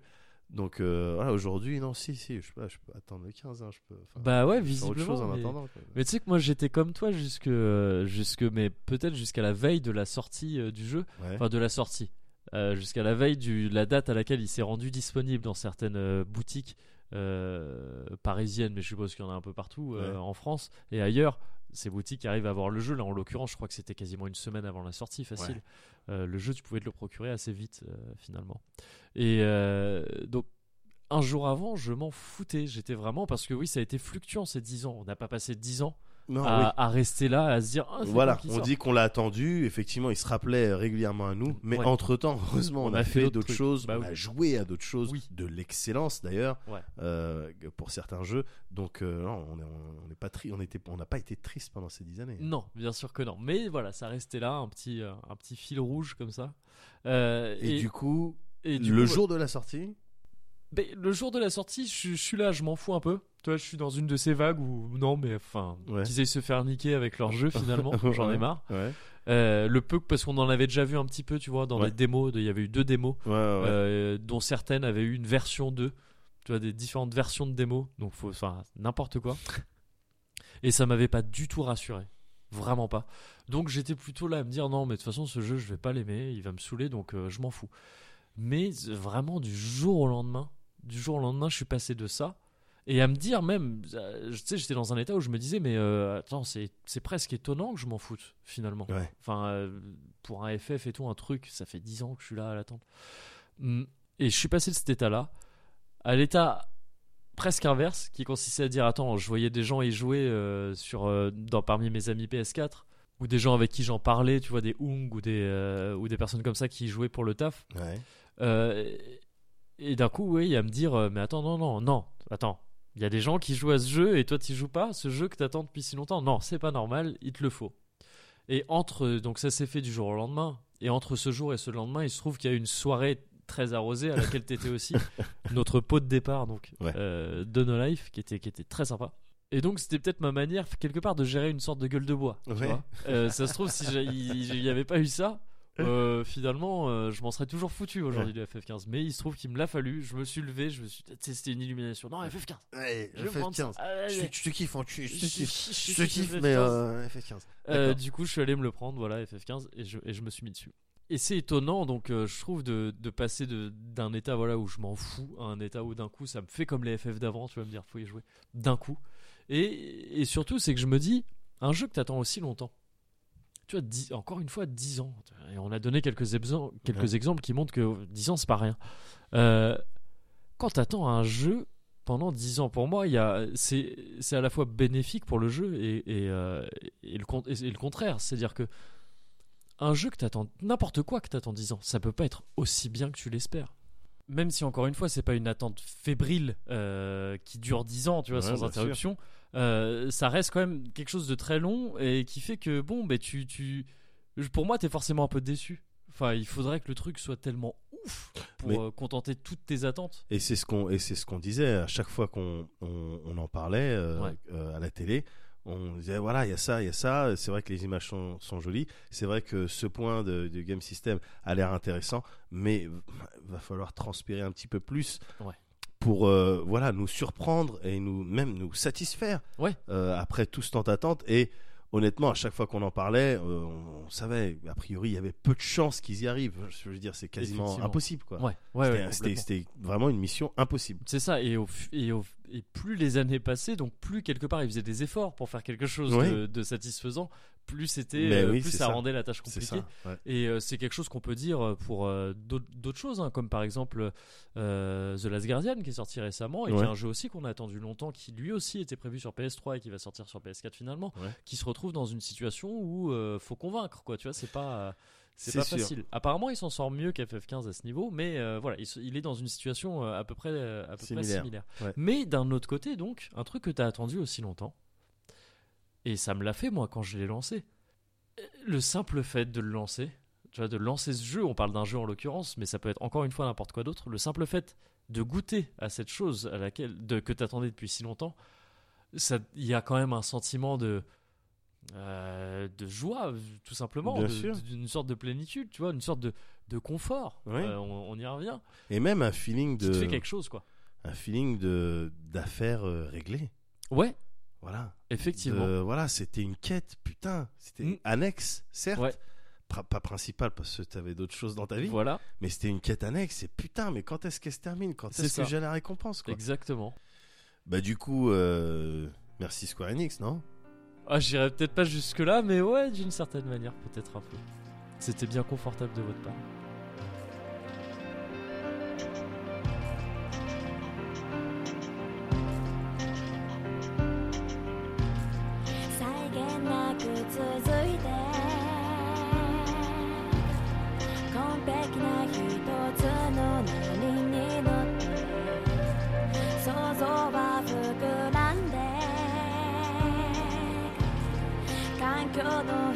変化を憎んでも儚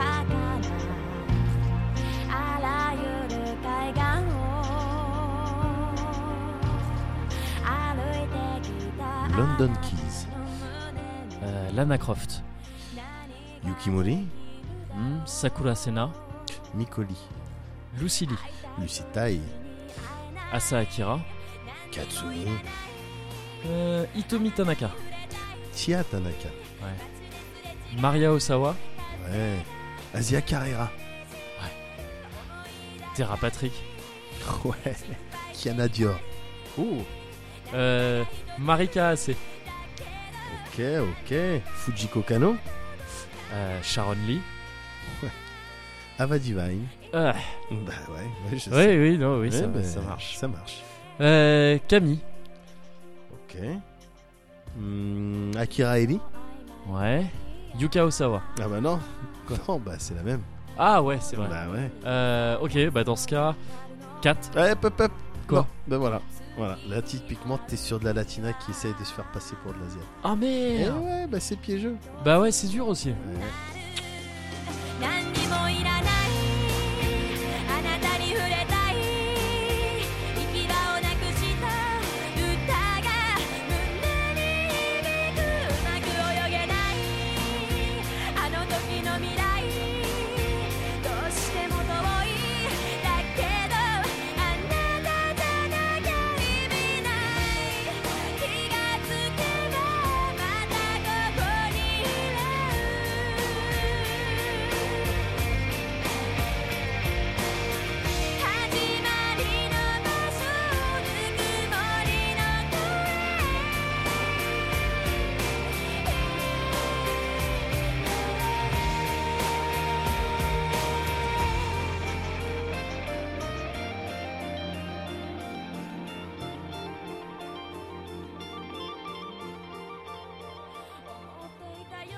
Tu l'as attendu FF15. Alors est-ce que maintenant tu peux m'en parler un petit peu? Parce que moi j'y ai pas joué. Bah euh, ouais, ouais, je peux t'en parler. Moi, je l'ai fini. Ouais. Euh, je l'ai fini. C'est euh, c'est assez compliqué FF15. C'est compliqué. Je suis très euh, je suis très ambivalent. Sur très ambilight. T'es ambilight Je suis dessus. vraiment ambilight sur sur ce jeu. Mais déjà pour en faire un résumé rapide. Ouais. Tu vois. Ok. On a vu hein, tout le, le résumé du développement compliqué. Je pense qu'on l'a compris. Ouais. Euh, le résumé rapide maintenant de, bah, du scénar, c'est qu'en gros tu contrôles Noctis, qui est Ouais. le prince du Lucis. Ouais. Il va y avoir plein de noms peut-être là un peu qui vont arriver un peu vite. Balance-les, balance-les. Voilà, Noctis, prince du, prince du Lucis, qui doit euh, au début du jeu euh, partir avec, euh, avec ses trois potes Prompto, Gladio et Ignis. C'est des, c'est des noms rigolos. C'est des noms rigolos. D'autant plus quand tu sais que Gladio en fait c'est Gladiolus. Donc, euh, donc voilà. Euh, mais il l'appelle Gladio. Donc il part avec ses trois potes en voiture, dans la voiture qui s'appelle Regalia. D'accord. Donc je rajoute des noms partout là où, là où je peux en rajouter.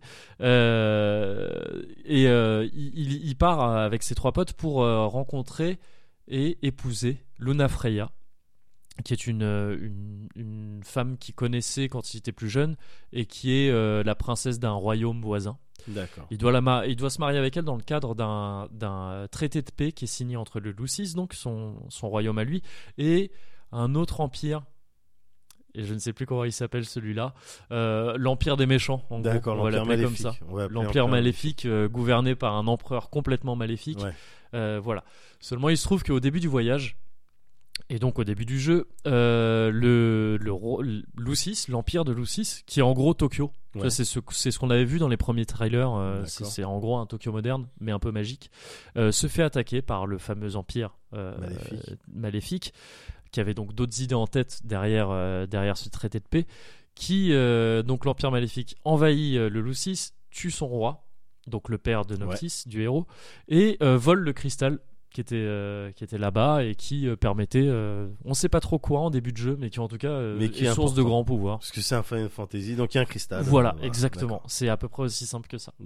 Et donc sur ce, Noctis, il est, il est triste, mais pas trop. Ça passe assez vite. Et après, donc, il doit d'un coup, là, voilà, il doit faire le tour du, le tour de, de la campagne environnante pour récupérer d'une part des armes antiques euh, de ses ancêtres qui lui permettront d'être plus fort et donc d'aller se venger, Ouais, pour récupérer aussi des invocations tant qu'il passe par là, ouais. et pour récupérer aussi parfois euh, des flageolets, des grenouilles ou du curry quand, euh, quand des gens lui proposent qu'ils croisent euh, au hasard de ses pérégrinations. Voilà, donc c'est à peu près ça le scénar. Après, il se passe deux trois trucs qui font que voilà, forcément, forcément, tout ne se passe pas aussi simplement qu'un petit road trip entre potes. Ouais. Évidemment. Euh, donc c'est un jeu qui est complètement dans l'open world. En tout cas, dans sa première partie. Parce Ouais. que la deuxième partie est, euh, est beaucoup plus dirigiste. C'est un peu l'inverse d'FF13 quelque part. FF13, D'accord. tu commençais par Ouais. un truc super dirigiste et d'un coup, tu avais une grande zone euh, libre, d'un coup sans trop savoir pourquoi. Là, c'est un peu l'inverse. Tu commences dans des grandes zones, donc open world avec tout ce que ça implique de bien et de un peu plus chiant, tu vois, quand t'es pas fan d'open world Ouais. parce que ça embarque avec, euh, avec lui tout ce qui est quête un peu à la con, les fetch quests, tout ça. Et, euh, et voilà, donc open world, pardon. Et le, le, le, le pro- gros problème pour moi de ce jeu, c'est que c'est un immense, mais un immense gâchis. c'est, c'est, euh, c'est, et c'est pas forcément que négatif. Ouais. Parce que, euh, tu vois, tu pourrais juste dire c'est une daube. C'est pas le cas. C'est un gâchis dans le sens où, pour chaque chose bien qui fait le jeu, et il en fait des choses bien, Ouais. bah il y a 10 trucs chiants ou parfois juste complètement super D'accord. tu vois, ultra bêtes. Ok. Par exemple, ça, ça, ça se traduit par une ergonomie complètement foutue dans toute la partie open world, menu, tout ça, gestion des quêtes. Il y a énormément d'exemples, là je veux pas trop euh, m'emmerder à en donner, c'est, ça va vraiment du fait de la manière dont tu sélectionnes une quête à euh, la manière dont tu gères le fast travel euh, et des trucs comme ça. D'accord. C'est vraiment très lourd et très mal fait. Et ça va aussi jusqu'au scénario, qui est, mais qui, qui est aberrant. C'est-à-dire que l'histoire derrière le jeu a l'air cool. Hein. il, y a, ouais. il y a quelques trucs intéressants Ouais. de- dans cette histoire, euh, notamment le méchant. Euh, Enfin, le mec qui joue le rôle d'antagoniste, qui évidemment n'est pas le l'empereur magnifique du début, c'est toujours le cas. C'est pas un vrai spoil que de dire ça. Euh, le méchant a, a quelque chose d'intéressant, je trouve. euh, que bon que je vais pas dire là maintenant, mais euh, mais mais le scénar est nul dans le sens où juste il manque des choses. Il manque des choses. Ce jeu paradoxalement n'a pas été fini. Alors que encore une fois, euh, on l'attend depuis 10 ans.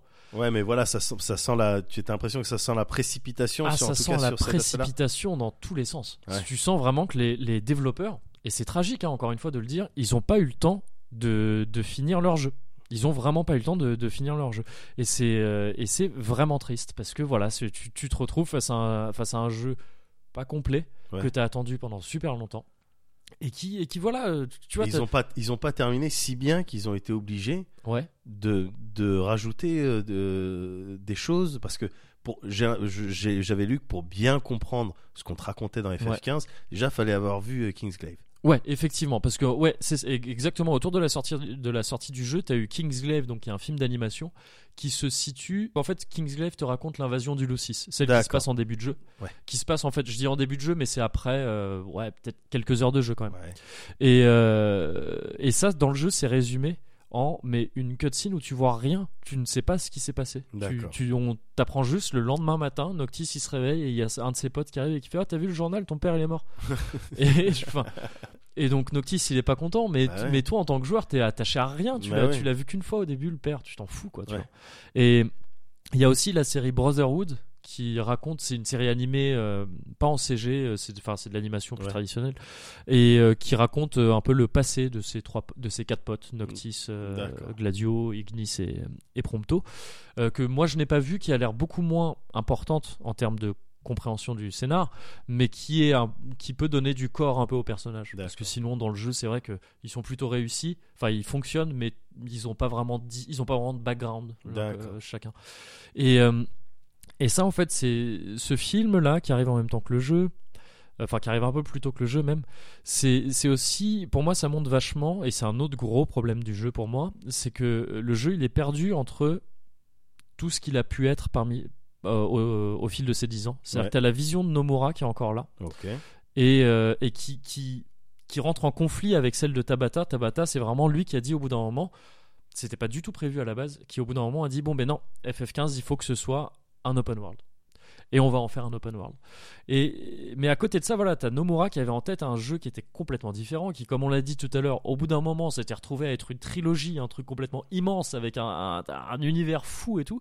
Et du coup, euh, tu vois, tu vois des scènes dans Kingsglaive qui sont reprises quasiment telles quelles de certains trailers qu'on avait vus. d'accord Tu- Il y a une discussion entre, que, entre donc le héros de Kingsglaive, c'est un, un agent spécial en gros du roi de Lucis qui s'appelle Nyx. Il y a une scène entre lui et Luna Freya où ils discutent et on reconnaît là une scène qu'on avait vue entre Noctis et à l'époque un personnage qui s'appelait Stella qui a été remplacé par Luna Freya. Euh, C'était un- une des premières vidéos, je crois que c'est la première vidéo avec supposément le moteur du jeu qu'on avait vu, où ils discutaient, elle était même pas doublée cette vidéo. Ils discutaient dans un, dans un building comme ça, euh, au sommet de la ville. Et bah cette scène, on la retrouve, mais avec d'autres personnages, et condensée dans un film de, peu plus d'une heure. Euh, et il y a, il y a d'autres choses comme ça, tu vois, il y a, il y a pas mal de... Tu sens que voilà, c'est pas compatible ce que voulait faire Nomura avec le jeu. Tu- euh, euh, mais ils avaient euh, des assets mais ils avaient des qui- assets et ils voulaient ils devaient les Ils utiliser devaient les utiliser, d'autant que certains avaient été présentés vraiment. bien Tu vois, sûr on t'avait dit, euh, bah, il y aura tel personnage, bien donc sûr. il faut il faut l'utiliser. Ouais. Et on sent que l'équipe finale du jeu a été encombrée par ces trucs-là, en se disant il faut vois. les mettre. Et tout ça, ça prend, ça, ça, tout ça se cristallise. Tout ça finalement se fabula nova cristallise quelque part dans le chapitre 13 dont tu as peut-être entendu parler, Ouais, même aussi. sans avoir joué au jeu. ouais ouais ouais. Euh, dont on- beaucoup et moi moi y compris on parlait sur le net euh, via Twitter ou des trucs comme ça parce que c'est une infamie ce, euh, ce, ce chapitre. C'est un des derniers chapitres du jeu. En deux mots pourquoi? Bah parce que voilà ça cristallise tout ça. C'est à dire que tu as, une phase de jeu qui est torchée à la va-vite. C'est une espèce de pseudo infiltration dégueulasse vraiment mal faite et euh, d'un côté donc tu vois un jeu voilà clairement pas fini. Ouais. Et qui de l'autre côté euh, utilise mais plein de Deus ex machina, de, de, de, de, de- de trucs scénaristiques et te, te fait intervenir des choses que tu ne comprends pas parce qu'on ne t'a pas montré assez de choses avant. Tu vois, c'est-à-dire que t'as as un personnage qui s'appelle Revus, je vais pas trop donner de détails sur lui parce qu'en fait on s'en fout dans le jeu, mais tu sens qu'il est censé être important, c'est le frère de Luna Freya. Euh, et et lui, donc il se passe des trucs avec lui dans ce, dans ce, dans ce chapitre-là. Il se passe des trucs avec lui, avec l'empereur, l'empereur maléfique que, t'as- que concrètement on ne voit pas du jeu. D'accord. Quand on le voit dans ce chapitre, il est déjà mort. Waouh. Enfin, ou il est déjà transformé en autre chose. Donc, ouais, je spoil un peu. euh, Ouais. Ok. Euh, c'est cosy de spoiler aussi. enfin, je- en tout cas, ça m'arrange de le dire. Euh, tu vois, t'as ces personnages, Revus et euh, l'empereur, là, qui euh, les, les- Yedolas. Ressemble beaucoup trop à Legolas pour être honnête, comme, comme prénom. Euh, c'est, tu vois, c'est, tu, tu vois vraiment tout le côté de, bah, on n'a pas pu finir le scénar. Parce que ces persos-là, ils arrivent là, ils sont là, ils font des trucs qui ont l'air importants. Ouais. Ils disparaissent plus ou moins l'un ou l'autre.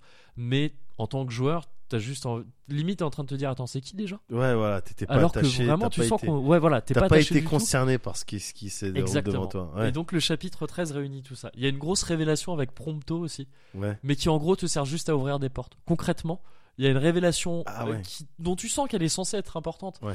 mais concrètement elle sert juste à pouvoir ouvrir des portes là dans ce chapitre là Ok. c'est voilà c'est extrêmement c'est extrêmement dommage mais donc c'est pour ça gâchis, tu vois. Ouais. Mais en- encore une fois gâchis parce que tu sens qu'il y avait des idées, il y avait des trucs cool et, et je pense qu'il faut pas négliger ça. C'est-à-dire que déjà tout ça, ça en fait un jeu super charmant. C'est un jeu charmant, dans, charmant dans le sens un petit un petit Frankenstein euh, vulnérable que tu as envie de protéger. D'accord, mais c'est a pri- a priori c'est c'est constitué avec des bouts de mort. euh. C'est bah, exactement, c'est ça. Donc tu vois, s'il y a plein de côtés négatifs, il y a plein de côtés, euh, des- il y a plein de bouts de mort dans Ouais. FF15, mais ça en fait un truc que tu as envie de protéger. Tu vois le chien dans le manga Beck Ouais, bien qui sûr. est euh, qui est rapiécé de plein de trucs. Bon bah c'est un peu ça. Et t'imagines qu'il clopine un petit peu, qui est pas bien, et que t'as envie de lui dire ah c'est pas grave, ça va bien se passer. Mais en même temps t'es colère. T'as envie Ouais. de lui dire non ça c'est bêtise. Ça c'est bêtise. Parce que c'est pas bien ce que t'as fait. T'as fait caca dans le salon, t'as fait caca un peu partout. Mais bon, tu vois, il a vécu des trucs un peu difficiles, donc Ouais, t'as envie de le protéger. sûr. Donc tu t'es plus indulgent, tu pardonnes T'es plus trucs. indulgent, voilà. Et ça en donne un jeu, ouais, ça donne un jeu euh, charmant et intéressant parce que voilà, il est, il est quelque part fascinant parce que tu vois vraiment dans chaque minute de ce jeu, tu vois tous les conflits, tout le chaos du développement. Ouais. Et aussi, donc comme je disais un peu juste avant, il faut insister sur le fait que Ouais, il y a des trucs qui fonctionnent, Ouais. vraiment. Et Ouais. ça, euh, ça faut pas les négliger. C'est c'est- Un ce ou qui deux fait exemples, Bah, principalement, moi, je trouve le, le côté road trip. Ok. Le côté road trip qui nous a été présenté assez tardivement hein, à Ouais. l'échelle de, de, de ces 10 ans. Euh, donc, qui, qui fait que t'es es vraiment dans un délire de road trip avec Noctis et ses trois potes euh, qui se baladent en voiture. Alors, on est à fond, on est complètement à fond dans la dissonance, euh, tu sais. euh, euh, ludonarrative et la dissonance surtout euh, entre le, les enjeux du scénar et ce Ouais. que tu fais con- concrètement dans le Ouais. jeu. C'est-à-dire qu'encore une fois, tu vas chercher du cassoulet parfois pour des gens, tu vas chasser des grenouilles alors qu'on te dit que putain, il y a ton père, il vient de mourir. Oui, voilà. Ta meuf, vite, enfin ta meuf, ouais, je dis ta meuf, c'est un peu condescendant, enfin c'est un peu bidon comme expression, mais elle sert vraiment qu'à ça, Luna, Ouais. Euh, à être la meuf de Noctis. Euh, et c'est un peu dommage d'ailleurs. Euh, ta meuf, elle est en danger, mais bon, ben, tu, bon. tu passes ton temps à faire Voilà, n'importe quoi, à de faire du camping un petit peu. Voilà, c'est ça. ouais. Et, euh, et mais ça, ça, il se trouve que ça fonctionne. Il se trouve que ça fonctionne aussi en grande partie parce que euh, parce que le cycle jour-nuit Ouais. est très bien foutu. La nuit, il fait vraiment nuit. Il y a des monstres beaucoup plus vénères qui tracent. Ouais. Donc t'as pas envie vraiment de te balader la nuit. Donc tu vas camper. Et il y a ce truc de camping, tu vois, t'arrives, tu vois tes persos qui montent un peu la tente, tout ça. Euh, Ignis, c'est toujours lui qui cuisine des trucs, des recettes que t'as prépare des trouvées. bons petits plats. Voilà, c'est ça. Et, et, là, t'es très cosy justement. Ouais, là, tu vois, c'est ouais. c'est- c'est- c'est très, c'est une ambiance très chaleureuse. Ouais, de, bah, je- de- Je t'avoue que c'était peut-être l'aspect qui me, qui me, m'enthousiasmait le plus. Euh, là, là, ces derniers mois, quand on nous montrait des trailers, euh, l'aspect au strip, ouais, pe- road, road trip. trip. Peut-être que c'est celui avec lequel je- je- j'aurais pu prendre du plaisir si j'y avais joué. Bah, en tout cas, c'est celui qui a le plus de chances de t'en donner. Ouais. Je pense parce que pour le coup, il est vraiment réussi. Il est vraiment réussi. Il est plaisant. Les personnages finissent par être eux aussi réussis par les petites remarques qui se font de ci de là et tout, Euh, tout en ayant, comme je te l'ai dit, aucun vrai background finalement. Ça fonctionne parce qu'ils ont quand même des personnalités. Ils ont chacun leur euh, leur euh, petite pique différente et tout, Ouais. tout ça. T'as ces petits détails en combat, ça va se vanner sur euh, sur ah, tel mec qui fait un sale truc. euh, voilà, c'est de ce côté-là, ça marche très bien. Et j'y vois un truc très très japonais. Tu sais, il y a un peu un côté le ah ça va être notre dernier road trip ensemble. Tu sais ce truc de De, euh, mais euh, là, c'est la fin de la jeunesse. Faut qu'on en profite. Ouais. Et, euh, et c'est un truc qu'on a dans plein de mangas, plein de trucs Oui, de, c'est où c'est euh, faut qu'on arrive à arriver au tu sais parce qu'après c'est plus le lycée. Et c'est- il y a un peu de ça, tu vois, Ouais. et qui marche bien, et qui marche plutôt bien. Un truc, sais peut-être presque la nostalgie dans l'instant même où tu vis les trucs, tu vois, où les persos, Je- voilà, Je vois le feeling. ce genre de, de trucs de trucs plutôt cool et donc ouais si t'attends ça ça peut valoir le coup de de, de vivre le truc vraiment comme un open world où tu traces un peu tu fais les quêtes annexes il y a plein de trucs qui vont t'énerver encore une fois parce que bah, toujours les mêmes raisons pas fini euh, plein ouais. de points d'ergonomie mais il fait passer des trucs plutôt sympas le jeu et ça je pense qu'il faut il faut pas il faut pas lui enlever ça c'est assez important et ça marche plutôt bien mais ça reste un jeu qui qui est, qui est rendu dans un état inacceptable. Et je comprends pas, personnellement, les critiques très très complaisantes qu'il a eues. Enfin, je- en règle générale, en tout cas en France, pour moi, c'est pas normal. C'est pas normal. Il y a, il y, a eu, il y a eu quelques personnes, quelques sites qui ont été un peu plus durs. Ouais. Gamecult notamment. Bon, ils ont la réputation de l'être souvent. Ouais. Mais pour moi, ouais, c'est, enfin, tu peux pas, tu peux pas, entre guillemets, ça fait un peu euh, péteux de dire ça, mais tu peux pas vraiment tolérer un jeu qui sort comme ça, quoi. Ouais. D'autant plus après, après 10 ans d'attente. Oui, 3 ans de développement, mais Après 10 ans des années et des années de réflexion et de, et de, Et de reprise à zéro de plein de trucs, d'accord, mais n'empêche que non, t'es pas content d'avoir un jeu comme ça. Il a été repoussé en août dernier, je crois, juillet-août dernier, de deux mois, Ouais. en disant l'argument c'était euh, ben, on voudrait pas faire un patch Day One. Bon, depuis il y a eu deux patchs, des trucs, mais je crois qu'on atteint les 10 gigas presque de patchs et qui règlent rien. Là, euh, on a déjà eu le- la roadmap des prochaines mises à jour et tout ça. Euh, en top priorité sur la fixing list de Tabata, t'as le chapitre 13, euh, pour lequel il est prévu donc de corriger un peu le gameplay, mais Ouais. aussi de rajouter des scènes de scénar. C'est de dire comment les mecs ils ont été pris de court, quoi. Rajouter des scènes de scénar. quoi. Complètement. Et c'est, et c'est, tu vois, on avait fait des vannes là-dessus, Ouais, sur des jeux sûr. avec des scénars en DLC. bien Nous, sûr. on avait poussé la vanne en disant que tu payais pour avoir le, le Ouais. scénar. Bon, là, tu payes pas, c'est de la mise à jour gratuite. Mais quand même, Mais on en arrive là, tu C'est vois. ça, c'est. Où t'as ouais, du scénar en, en DLC. Et, c'est, et ça, c'est scandaleux dans l'idée. Et il y a aussi des, va aussi y avoir des DLC sur les, les autres persos. Parce qu'il avait été annoncé que non, mais tu contrôles que Noctis. Et là, il y a plein de fans qui avaient dit oh, bah non, bah c'est chiant quand même. Ouais, Mais les fans, ce qu'ils voulaient, c'était pouvoir switcher entre les persos. Bien sûr. Et là, ils ont fait genre non, on vous a compris. Et ils te font des DLC sur chacun des autres persos où tu les contrôleras tout seul dans une histoire à part. On s'en bat les couilles. Et ça aussi, ça rajoutera du scénar. Genre à un moment donné dans le jeu, t'as Gladio qui disparaît. Il part. Il te dit, euh, tu sais, tout le monde est ensemble depuis le début. hein. Ouais, ils ouais. ont les persos, ils ont pas leur truc à faire chacun de leur côté. Mais Gladio, au bout d'un moment, il fait bon, bah là, vous avez fait un truc important, mais moi, je dois y aller. D'accord. Ok, tu il y a personne qui dit mais attends pourquoi? Non, tout le monde s'en fout. Et il revient quelques missions après avec une cicatrice. Et, Et- mais- et ça discute ça après dans le jeu après Non, vous, vous l'évoquez? À peine, à peine. C'est c'est Noctis qui fait ah parce que Gladio il revient il est il est euh, il est en combinaison donc tu le vois pas. Bon c'est Ouais. certaines circonstances en train d'enquêter dans une dans une espèce de centrale. Et donc il y a un truc où t'es censé peut-être pas croire que c'est lui Ouais. alors que le mec il a une grosse épée de Gladio dans le dos et qu'il a la même voix que Gladio tu vois. Et euh, et donc il enlève son masque après Noctis il fait ah c'était toi. Et Gladio il fait ouais Et Noctis fait attends mais comment tu t'es fait cette cicatrice? Il fait ah je t'expliquerai Ah, et non, ah, il expliquera jamais. Mais donc on se doute fortement que en fait le DLC ça expliquera ça, tu vois. Bah ouais. Mais en attendant, ça sert à rien. ça Ouais, sert à rien. ouais, c'est là pour rien. Et il y a trop de trucs comme ça. Il y a un truc quand même. Il y a dans- parmi les points positifs, peut-être les plus importants, euh, c'est que tu peux nommer ton chocobo. Donc moi je l'ai Ah. nommé Stéphane. Ah, Et je suis très content. Stéphane. Stéphane, un petit un petit prénom résolument humain. Bah oui. Euh, pour un chocobo, j'aime bien. oui. Suite à quoi mon petit frère m'a fait remarquer que j'aurais pu l'appeler étalon du cul en référence à un certain Borderlands 2. Et c'est vrai que j'aurais dû l'appeler étalon du cul. Ça aurait été beaucoup mieux, mais je peux toujours le changer. En attendant, ça c'est un très bon point. Ouais. Et aussi, il y a un autre point, un petit clin d'œil sympa, je vais spoiler encore un petit peu, mais vers la fin du jeu, t'as une ellipse de 10 ans, pendant laquelle Noctis, il fout rien, il attend. Ouais. Pendant 10 ans, enfin il récupère des pouvoirs d'un anneau spécial. Et du coup, ça veut dire que Noctis aussi, quelque part, il a attendu 10 ans. Et donc ça, ça fait plaisir. Ça, ça fait plaisir. Quelque part, ok, euh, très bien. Il n'y a pas de Petit clin raison. d'œil, petit, Petit clin clin d'œil, d'œil. toi. voilà. Petit clin d'œil. Mais cela dit, pendant qu'il attend 10 ans, alors ça, je trouve, ça- je ne me l'explique pas, mais je trouve ça très rigolo. Ouais, Euh, histoire de nous faire comprendre qu'il a vieilli, et c'est le cas d'ailleurs de ses potes aussi. ouais, euh, il change le modèle, euh, le modèle Ouais. euh, du, du personnage change. ouais, bien sûr. Il a pris, Le il prend le 10 ans quoi. Il prend 10 ans, Ouais. voilà. Euh, ça se voit sur ses traits et Ouais. tout. Maintenant, il a les cheveux qui poussent. ok Et il prend de la barbe aussi.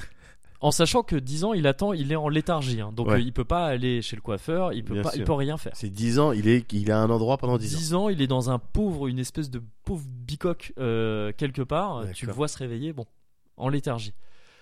Et ben en 10 ans, ok, il a les cheveux qui ont poussé, mais ouais, approximativement 2-3 mois, pas plus. Et une petite barbe de 3 jours. Alors je vois le délire. Ok, il a vieilli, il a pris et il est stylé comme ça. hein. Ouais. Je dis pas le contraire. Ouais. Mais soit, soit tes cheveux ils poussent pas, Ouais. soit ils poussent pendant 10 ans. Mais c'est peu... mais c'est ça aussi euh, l'onirisme, Moguri. C'est vrai. On est Peut-être dans un rêver. univers où la pilosité euh, a pas les, les- les mêmes, euh, N'obéit pas aux mêmes lois. n'obéit pas aux mêmes lois. Peut-être. Ouais. C'est vrai, c'est vrai. Voilà. Mais euh, peut-être que je sais plus, euh, peut-être que je sais plus rêver euh, comme ça et c'est et c'est C'est- Et c'est très dommage pour un jeu qui s'appelle Final Fantasy quand même. finalement ouais peut-être peut-être Ouais. qu'il faudrait que j'arrive à me recentrer là-dedans. Il y a y a un truc quand même vite fait que pendant que je réfléchis à tout ça, hein, tu vois que j'aimerais glisser rapidement, c'est que on entend beaucoup de gens dire c'est le FF de la rupture. Ouais. C'est le FF de la rupture, il va diviser. Ouais. Notamment il y a il y a quelqu'un qui a fait qui avait quelque chose à nous dire. Et qui l'a dit pendant très longtemps que ça divisait, que c'était normal et que la division est une force.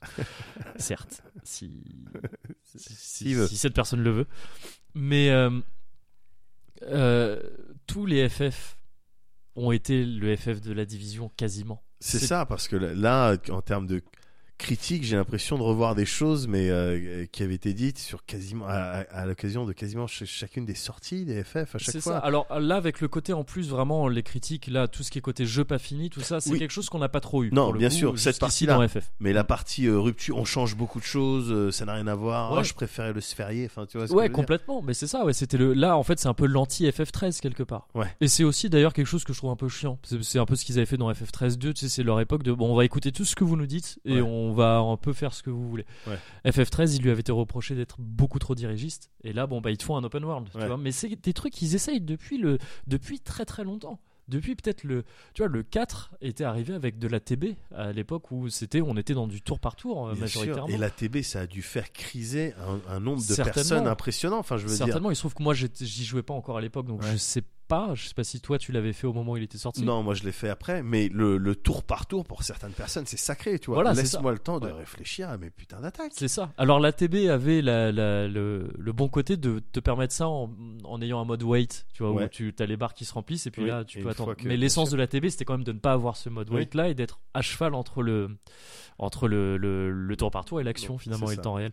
Mais, euh, mais donc il y a eu ça, mais après il y a eu plein d'autres trucs. La, la tournure beaucoup plus cinématographique qu'a pris la série euh, à partir du, du, du dès le 4 hein, d'ailleurs aussi, mais surtout le 6, le 7 Ouais, bien sûr. et le 8 après a confirmé ça. L'intro du 8 c'est une intro de c'est un trailer de film. Oui. C'est littéralement un trailer de Oui, film. oui, T'as des ça. extraits du jeu et euh, avec une mise en scène super classe et tout ça. Donc a- euh, FF10 qui était très dirigiste aussi. Il y a eu plein de FF qui ont Le qui, euh, 12 qui se le pointait 12, avec euh, ses gambits et, et, Ouais. et, euh, le le- l'arrêt des combats aléatoires de l'écran qui se Oui. cassait. euh, Oui. Voilà, ça on n'avait ça- plus notre. Ouais, voilà, ça, ça a fait criser des gens. Euh, le fait de passer de, du 7 au 8, du euh, super deformed à euh, des sprites plus euh, réalistes aussi. Ouais. Les gens qui, ah non, vrai. mais attendez, euh, non, on aimait bien le 7, euh, ce qui se passait. Ouais. Tu vois? C'est vrai. Donc De- le- la peut-être 3D, le- rien que le passage en 3D. Le passage en euh, 3D, ouais, bon, qui après était aussi obligatoire. Enfin, c'était ça allait avec son temps. Mais, mais au moment du 7, ouais, tout, tout à fait. Et dans ce tas-là, il y a peut-être que le 9 qui est pas vraiment. euh, qui, amène, qui amène pas une rupture particulière dans le sens où le 9, son but c'était de reconvoquer des feelings d'antan. Voilà. Euh, c'était comme Il y ça avait une volonté de renouer avec quelque chose. Voilà. Même s'il se pointait, enfin, je veux dire, en termes de rupture, il se pointait avec des personnages avec des noms de footballeurs français. Donc, c'était d'une certaine manière, toi, ça, c'était nouveau C'est vrai que c'est vrai que c'était osé. C'était osé, tu vois. Zidane, quand même. Mais alors euh, pour la, alors, cette anecdote est connue, mais en réalité ça, vient- ça viendrait plutôt de Gitan, Ouais. euh, visiblement. Et tu, fais, qui, et tu fais bien de le qui préciser. est, qui est cool aussi. hein. Et qui est cool, Parce que Gitan qui dans le côté la bohème, quoi. Mais bien vois. sûr. Et, euh, et bah tu vois, tu parler de FF9, bon, je pense qu'on a fait un peu le tour Ouais. de, de FF15 là. Parler de FF9, ça me, ça me fait dire que tu vois, pour moi, FF9, si tu me demandes c'est quoi ton FF le plus cosy, Mogori? Bah attends, je te le demande. C'est quoi ton. FF le plus cosy, Moguri Ah, c'est marrant que tu me poses cette question, Médoc. Est-ce que tu réfléchissais Ouais, ben, j'y réfléchissais justement en parlant d'FF9 parce que pour moi c'est FF9. Ah. FF9 pour moi c'est le c'est le FF le plus cosy, c'est le, le FF le plus bon aise, Ouais. le parce que pour à cause du jeu lui-même, l'ambiance, je la trouve, mais bah, elle est littéralement magique. Tu vois, c'est Ouais. vraiment ce que voulait faire le jeu. Tu vois, Ouais. l'ambiance magique, Ouais. assez enfantine aussi, Ouais. même si ça devenait plus sombre sur la fin. Et ce côté bah, retour au super deformed. Tu Ouais. vois, moi j'aime bien ces côtés, euh, on dirait des petits bonhommes. euh, Enfin, c'est des petits bonhommes qui bougent dans des petits Oui, décors sûr. fixes. Tu vois, Oui. j'aime bien ça. Mais c'est surtout le plus cosy parce que et là, je pense qu'on touche à quelque chose qui est important en règle générale dans le jeu vidéo, c'est que pour moi c'est le plus cosy parce que j'y ai joué dans des conditions extrêmement cosy. Et c'est-à-dire que j'étais, bah je vais, oui, je vais les décrire ces Ouais. conditions. J'étais, c'était une époque où j'avais pas le droit d'avoir de console chez moi. J'en ai déjà parlé, je crois, dans un dans un bon souvenir sur No Life, mais Ouais. je le, j'en reparle vite fait. Euh, j'avais pas le droit d'avoir de console chez moi, Ouais. Euh, de console de salon en tous les cas. Et euh, sauf qu'avec donc j'étais au collège à cette époque-là et mes- avec mes potes, on était tous des oufs de RPG et en particulier de FF.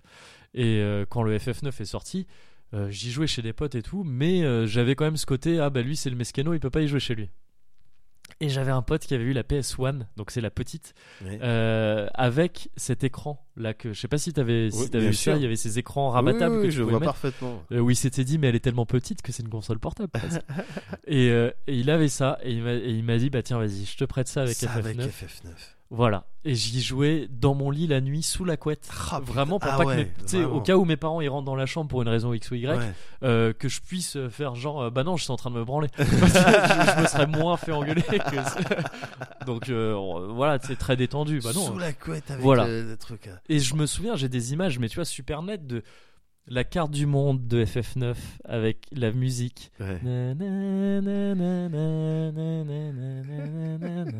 Ça me rendait fou. Et tu vois, c'était vraiment le le truc où j'avais je faisais la quête des chocobos.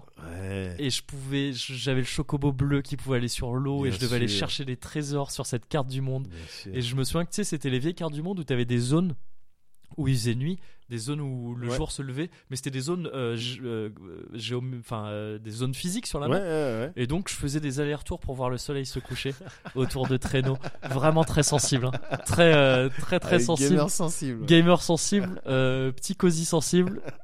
Et, et donc du coup pour moi c'est le plus cosy parce que et voilà là ça ça touche à un, à un point plus général et qui fait aussi qu'on a qui ramène aussi à ces 10 ans d'attente au fait qu'on a changé qu'on peut se dire que peut-être FF c'était mieux avant Ouais. Euh, c'est que quand on parle de d'anciens jeux on parle de nous en fait Bien sûr. parce que euh, c'est les feelings qu'on ça et de- d'anciens jeux mais de musique de ce que tu veux en fait Bien on parle sûr, nécessairement à de 200%. l'expérience de, de la manière dont on les a euh, reçus ces, Ouais. ces trucs là et donc pour moi c'est pour ça que pour moi euh, FF9 c'est le plus cosy des FF D'accord. et si je devais te poser la question à toi Qu'est-ce que tu le plus cosy ouais Euh, Moi, c'est FFT. FFT donc FF Tactics Final Fantasy. ah ça c'est une réponse affûtée Oui. comme je, comme je les aime Ouais, parce que déjà, c'est pas la, la main, c'est pas la série principale, donc il Ouais. y a un petit côté. euh, attendez, je regarde ce qui se fait euh, à droite à gauche. Ouais. C'est un petit, un petit côté prise de recul, peut-être. Voilà, euh, c'est ça. Un peu prise de hauteur. ouais Et, et c'est effectivement aussi lié, évidemment, à, à- au- à ma, à ma situation de l'époque, au contexte de l'époque.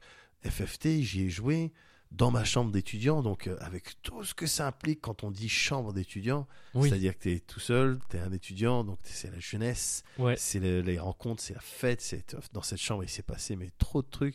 ça implique bizarrement peu d'études hein, généralement Ouais, oui, c'est ça, c'est ça Ouais. justement, et donc ça implique beaucoup de temps Oui. euh, libre euh, à passer sur du jeu vidéo. J'étais dans ma chambre d'étudiant et euh, pour la plupart de mes sessions de FFT avec Mickey, Ouais. qui- à qui je faisais découvrir. Donc Mickey, euh, qui est un comparse de, de toujours. euh, Mickey, c'est mon pote de toujours. ouais, Qu'on a vu dans pote. les XP. Encore une fois, pour les quelques personnes qui, les très rares personnes qui, Oh, c'est ridicule.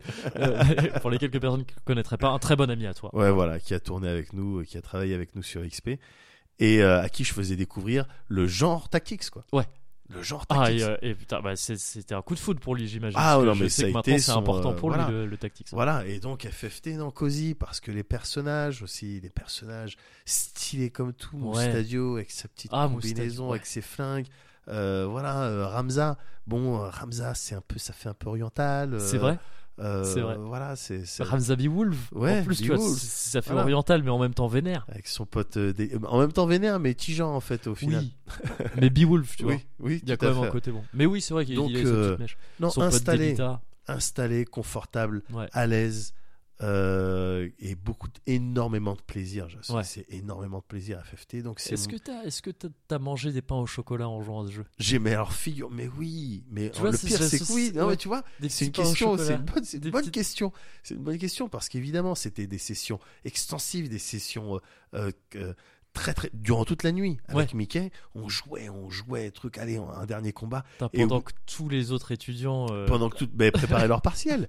Et arrivé à 6-7 heures du matin, ouah, il fait j'allais dire euh, avaient des relations sexuelles mais Non, euh, oui, aussi probablement.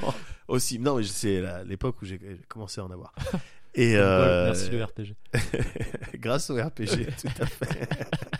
Parce que je connais je connaissais les stats des filles avec qui parce que j'avais beaucoup en charisme. Voilà bah oui bah c'est important. Et non arrivé 6-7 heures du matin Ouais. putain il fait faim fait chier et ben on va à la boulange. Et on se prenait on se prenait des pains au chocolat. Et Bah on voilà. revenait. Et on Bah oui. enchaînait encore. Et on avait plus de force pour faire nos combats. Donc euh, bien sûr que j'associe c'est ça, au pain au chocolat et au pain suisse. Bah oui. Évidemment. oui tout- déjà tout ce qui est de l'ordre de la viennoiserie hein, de toute viennoiserie façon, généralement c'est cosy assez- la viennoiserie? Oui. Bah, ouais. Bah oui Voilà, monsieur tout simplement Oui, et d'autant plus quand c'est un petit peu chaud ouais évidemment évidemment putain Et il y a un truc, je trouve aussi dans, dans FFT rapide, c'est que c'est, ça me le fait pour tous les tactiques. Tous les tactiques, je les trouve relativement cosy de base. ouais Parce qu'il y a ce côté euh, petite boîte. Ouais. Tu vois les décors, Oui. comment ils sont faits. T'as l'impression que c'est des, petits, des petites maisons de poupées ou ça des petits Mighty Max. Parce que euh, voilà, bah, c'est à ça que je voulais jouer quand j'étais gamin, mais j'avais pas le droit d'en avoir. Enfin, j'avais pas le droit. J'ai l'impression, tu sais, Ouais, moi, j'ai- l'impression d'avoir vraiment été brimé, mais pas du tout. Euh, même si j'ai pas eu la petite, j'ai pas eu la petite Jeep électrique. Hein, moi. Ah, je sais pas si toi tu l'as eu. Non, je, bon, j'ai eu La des items. de Je m'étais étendu sur un autre podcast, mais j'ai eu quand j'étais petit, j'ai eu des jouets T'as eu des jouets. assez ouais. vénères. Mais euh, mais ouais, tu vois ce côté voilà, petit petit Oui. petit monde comme ça. Voilà, et c'est pour ça que je les apprécie d'autant plus sur euh, Bien sûr. sur portable. Ouais. Tu vois, tu joues sur portable. T'as vraiment l'impression que ouais, tu- Ah, c'est un mais petit je- monde dans lequel tu plonges. C'est Ouais. l'histoire sans fin. C'est ça. Et c'est pour ça que dans sur un autre sujet, Nino Kuni m'avait rendu ouf parce que voilà, c'était vraiment ce côté-là. C'est vrai, c'est vrai, c'est vrai. Bah tu, tu sais quoi, ça fait du bien comme ça de parler. Mais de- ça fait du bien de FF. parler, de partager aussi. Moi, ça, je l'ai toujours dit. Ouais. Bon, on s'est fait un petit marronnier là quand même hein, pour la première. C'était dur d'éviter FF15. Évidemment. Et FF, on n'est pas les seuls à en avoir parlé, mais il fallait. euh, Voilà. Et puis parce que c'est après tout le RPG, ça toujours été notre truc. On peut, le, on peut le dire. on peut le dire, On peut le dire. c'est vrai.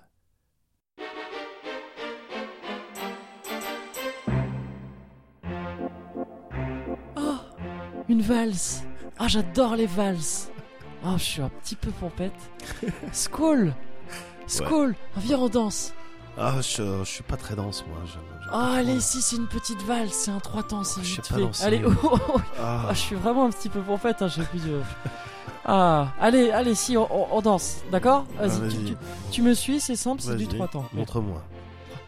2, 3, 1, 2, 3, 1, 2, 3, 1. 2, 3, voilà. Hop, ah, ça c'est mon Pardon, pied par... Oui, pardon. Ouais, attention. Attention les gens aussi, excusez-moi monsieur. Merci.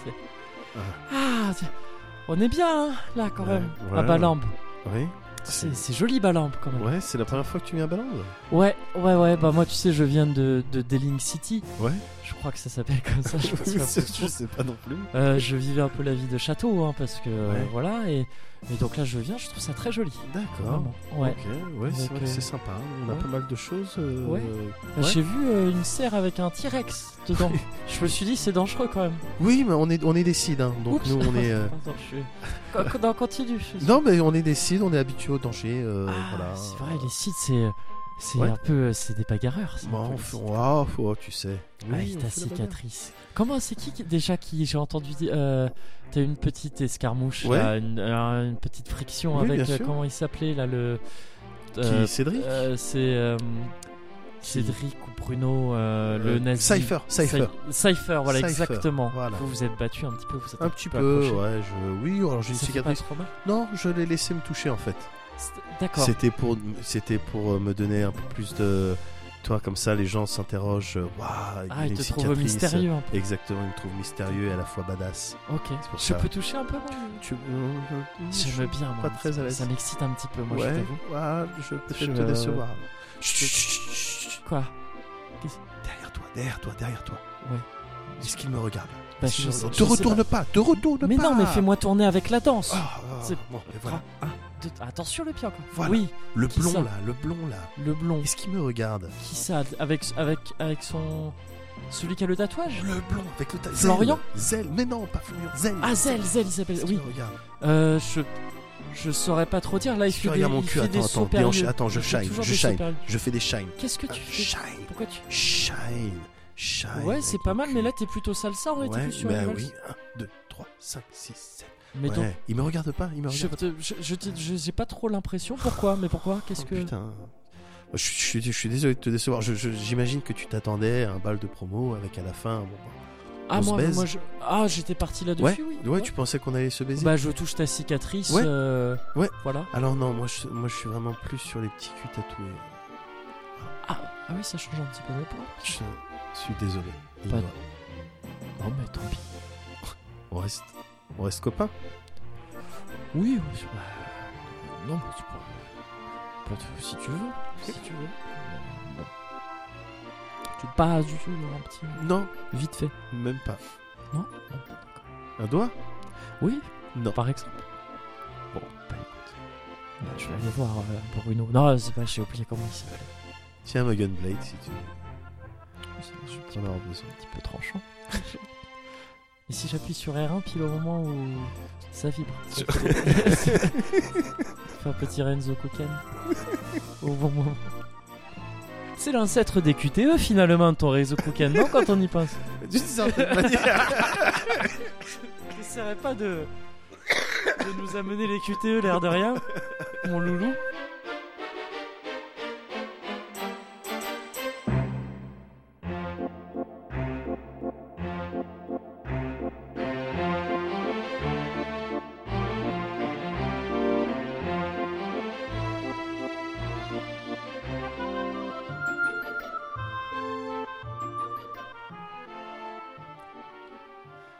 voilà le petit bal d'FF8. bah ouais. C'était sympa. Bah oui, c'était cosy. C'était cosy FF8. Ouais. Et le bal encore plus. Merci, merci à toi. Bah de rien, euh, tu repasses quand tu veux quand même. euh. Bah ouais, écoute, euh, bah de toute façon j'ai la carte du, du Cozy Club. T'as la carte du Cozy Club. Et il n'y a pas d'heure pour être cosy. Mais évidemment, tu reviens et puis on fait un podcast, il y a pas de problème. Et on fait ça, bah écoute, très bien. Bah, je, euh, écoute, c'est un rendez-vous. Voilà. Euh, avec, Ren- avec plaisir. Rendez-vous est pris. Le rendez-vous est pris. Le rendez-vous est pris. Mais juste en attendant, tu sais, Ouais. pour notre petit euh, club lecture, euh, club Ouais. culture, là, Club tout ça. culture, club Club lecture. euh, club, euh, le, le club des petits gourmands. Ouais. Finalement, le club des petits curieux. Euh, qu'est-ce- Est-ce que tu auras un petit truc à me conseiller jusqu'à ce que la pro- euh, jusqu'à ce qu'on se voit la prochaine Ah, fois? éventuellement. Bah après, toi, je sais que t'es un lecteur, donc euh, peut-être tu l'as déjà lu, mais sinon pour les autres, euh, Ouais. je sais pas, jeter un œil à Gagner la guerre. Gagner la guerre. Ouais, Gagner Donc c'est un roman? C'est un roman de Jean-Philippe Javorski. Ouais. Voilà. Ok. Donc c'est euh, c'est franc. Oui. Bah vous- oh ça aurait oui Jean-Philippe oui, Javorski un peu oui, ça aurait pu être ouais. autre chose. Mais, c'est vrai que c'est euh, important que ce soit en français. Oui, bien sûr. parce bien que c'est la c'est la belle langue française. Mais évidemment. Et euh, qui est pour le coup très très bien manié. Alors, Ouais. euh, c'est un roman euh, donc raconté euh, du point de vue de Ben Menuto euh, Gezufal. Ouais. Voilà, c'est un, un, un assassin. Qui a un nom ultra stylé. Son nom est très stylé Ouais. et euh, son job aussi et la manière dont il dont il exécute. C'est un assassin. C'est un Ok. assassin. Euh, le, le- un petit peu le le- l'univers. Euh, L'époque, c'était sur de la Renaissance euh, italienne, Ouais. donc avec Ciudalia. euh, Oui, la ville, euh, la ville, ouais. euh, la ville dans laquelle il a grandi, la ville où se passe beaucoup de choses. Voilà, donc t'as des t'as des saveurs méditerranéennes, Ouais. françaises, italiennes. Ouais. Voilà, c'est très agréable. C'est un univers un petit peu fantastique, un univers dans, dans lequel il y, a- il y a de la magie, il y a des choses un petit peu fantastiques, Ouais. mais ça reste très discret Mhm. Et très euh, et su- et très fin, très finement intégré à la vie de tous les jours que que de- que tu pouvais te faire euh, de, de cette époque euh, Renaissance. Et, euh, et donc je trouve ça très intelligent. C'est c'est un gros bouquin, c'est un gros bouquin. C'est Ouais, on doit sur du 900 pages. Ouais, c'est ça, ouais. T'es sur du 900 pages. Et euh, voilà, le personnage euh, principal, c'est un tueur, mais dans tous les sens du terme. Euh, vraiment, c'est une, c'est une véritable canaille. Euh, il est dans des situations qui sont vraiment chaudes. Mais j'aime bien ce qu'on y raconte. Faut savoir que euh, si on a envie, après avoir lu euh, Gagner la guerre, si on a envie d'avoir euh, voilà un peu plus de, de cet univers. Il y a de la, euh, de la nouvelle qui, qui, était, qui est sortie, j'ai Ouais. plus les noms. Janua Vera, si je me gourre pas. ouais, voilà, ça Ouais. doit être ça. ouais. Où on retrouve le personnage de Benvenuto d'ailleurs dans une des nouvelles. Donc c'est vraiment stylé quoi. Tu suis un assassin qui essaye de sortir de, situa de, de situations vraiment tendues dans Ouais. un contexte un petit peu de guerre ou de fin de guerre, en tout cas de tension maximale. Euh, voilà, avec des moves de politiciens euh, Ouais. euh, hallucinants. C'est très intelligent, c'est très bien écrit, c'est divertissant, ça fait plaisir. Gagner la guerre, Jean-Philippe Javorski. Ouais. Euh, voilà, si vous avez le temps, si tu as le temps et si vous avez votre carte du Cozy Club, c'est évidemment gratuit pour Oui. vous. Vous venez chez moi, Évidemment. je vous donne un exemplaire. Oui. Si vous n'avez pas la carte, allez dans n'importe quel euh, Voilà. libraire. Et, euh, et restez cosy si vous, si vous voulez avoir la carte, un de ces quatre. Ouais, voilà. C'est le plus important. Ouais. Euh, écoute, moi de mon côté, je vais me permettre aussi de conseiller un petit truc rapide. Vas-y. Alors, c'est pas, un- c'est pas un bouquin. Ouais. C'est la série Deadland euh, qui est diffusée actuellement euh, sur euh, France 4. Ouais. Une série donc euh, alors réalisée par euh, François Descraques. Je suis vraiment désolé, je n'ai plus le nom de, de l'auteur. C'est peut-être en, c'est peut-être avec François Descraques d'ailleurs, mais il est, il est pas le seul à l'écriture Ouais, en tous les cas. François. Descraques. François Descraques, pardon. Donc François Descraques, on connaît pour Le Visiteur du Futur et, et d'autres choses, Rock Macabre, plus, plus récemment. Et euh, donc c'est une série fantastique euh, de science, science-fiction, enfin fantastique, Ouais, fantastique ouais, pour résumer, et qui se passe euh, parce qu'il y a une petite astuce. Land est écrit euh, Oui. donc euh, comme les Landes euh, en France, et ça se passe dans, un- dans un petit camping qui se retrouve soudainement.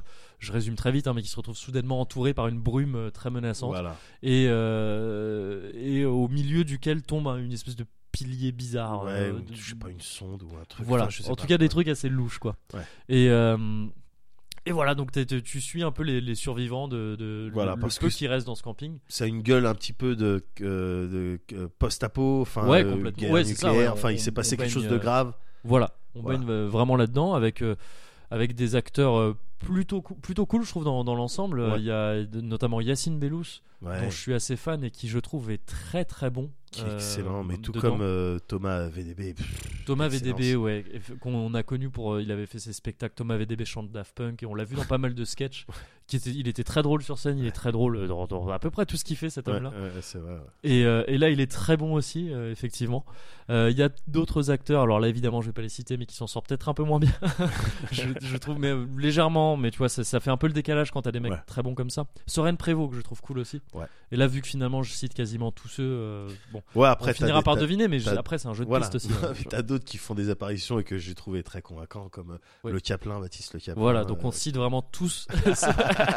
donc ça devient un, un puzzle beaucoup plus facile à, à remettre, euh, de- beaucoup plus facile à réunir. Mais euh, ouais, c'est une série que je trouve sympa. Genre, je la- Je suis, je suis pas complètement emballé. Il y a des trucs qui me plaisent moins, notamment la réalisation. Euh, Ouais. c'est-à-dire le- mais c'est peut-être le côté found footage, moi. non. Donc c'est ouais, c'est réalisé un peu Ouais. en found footage.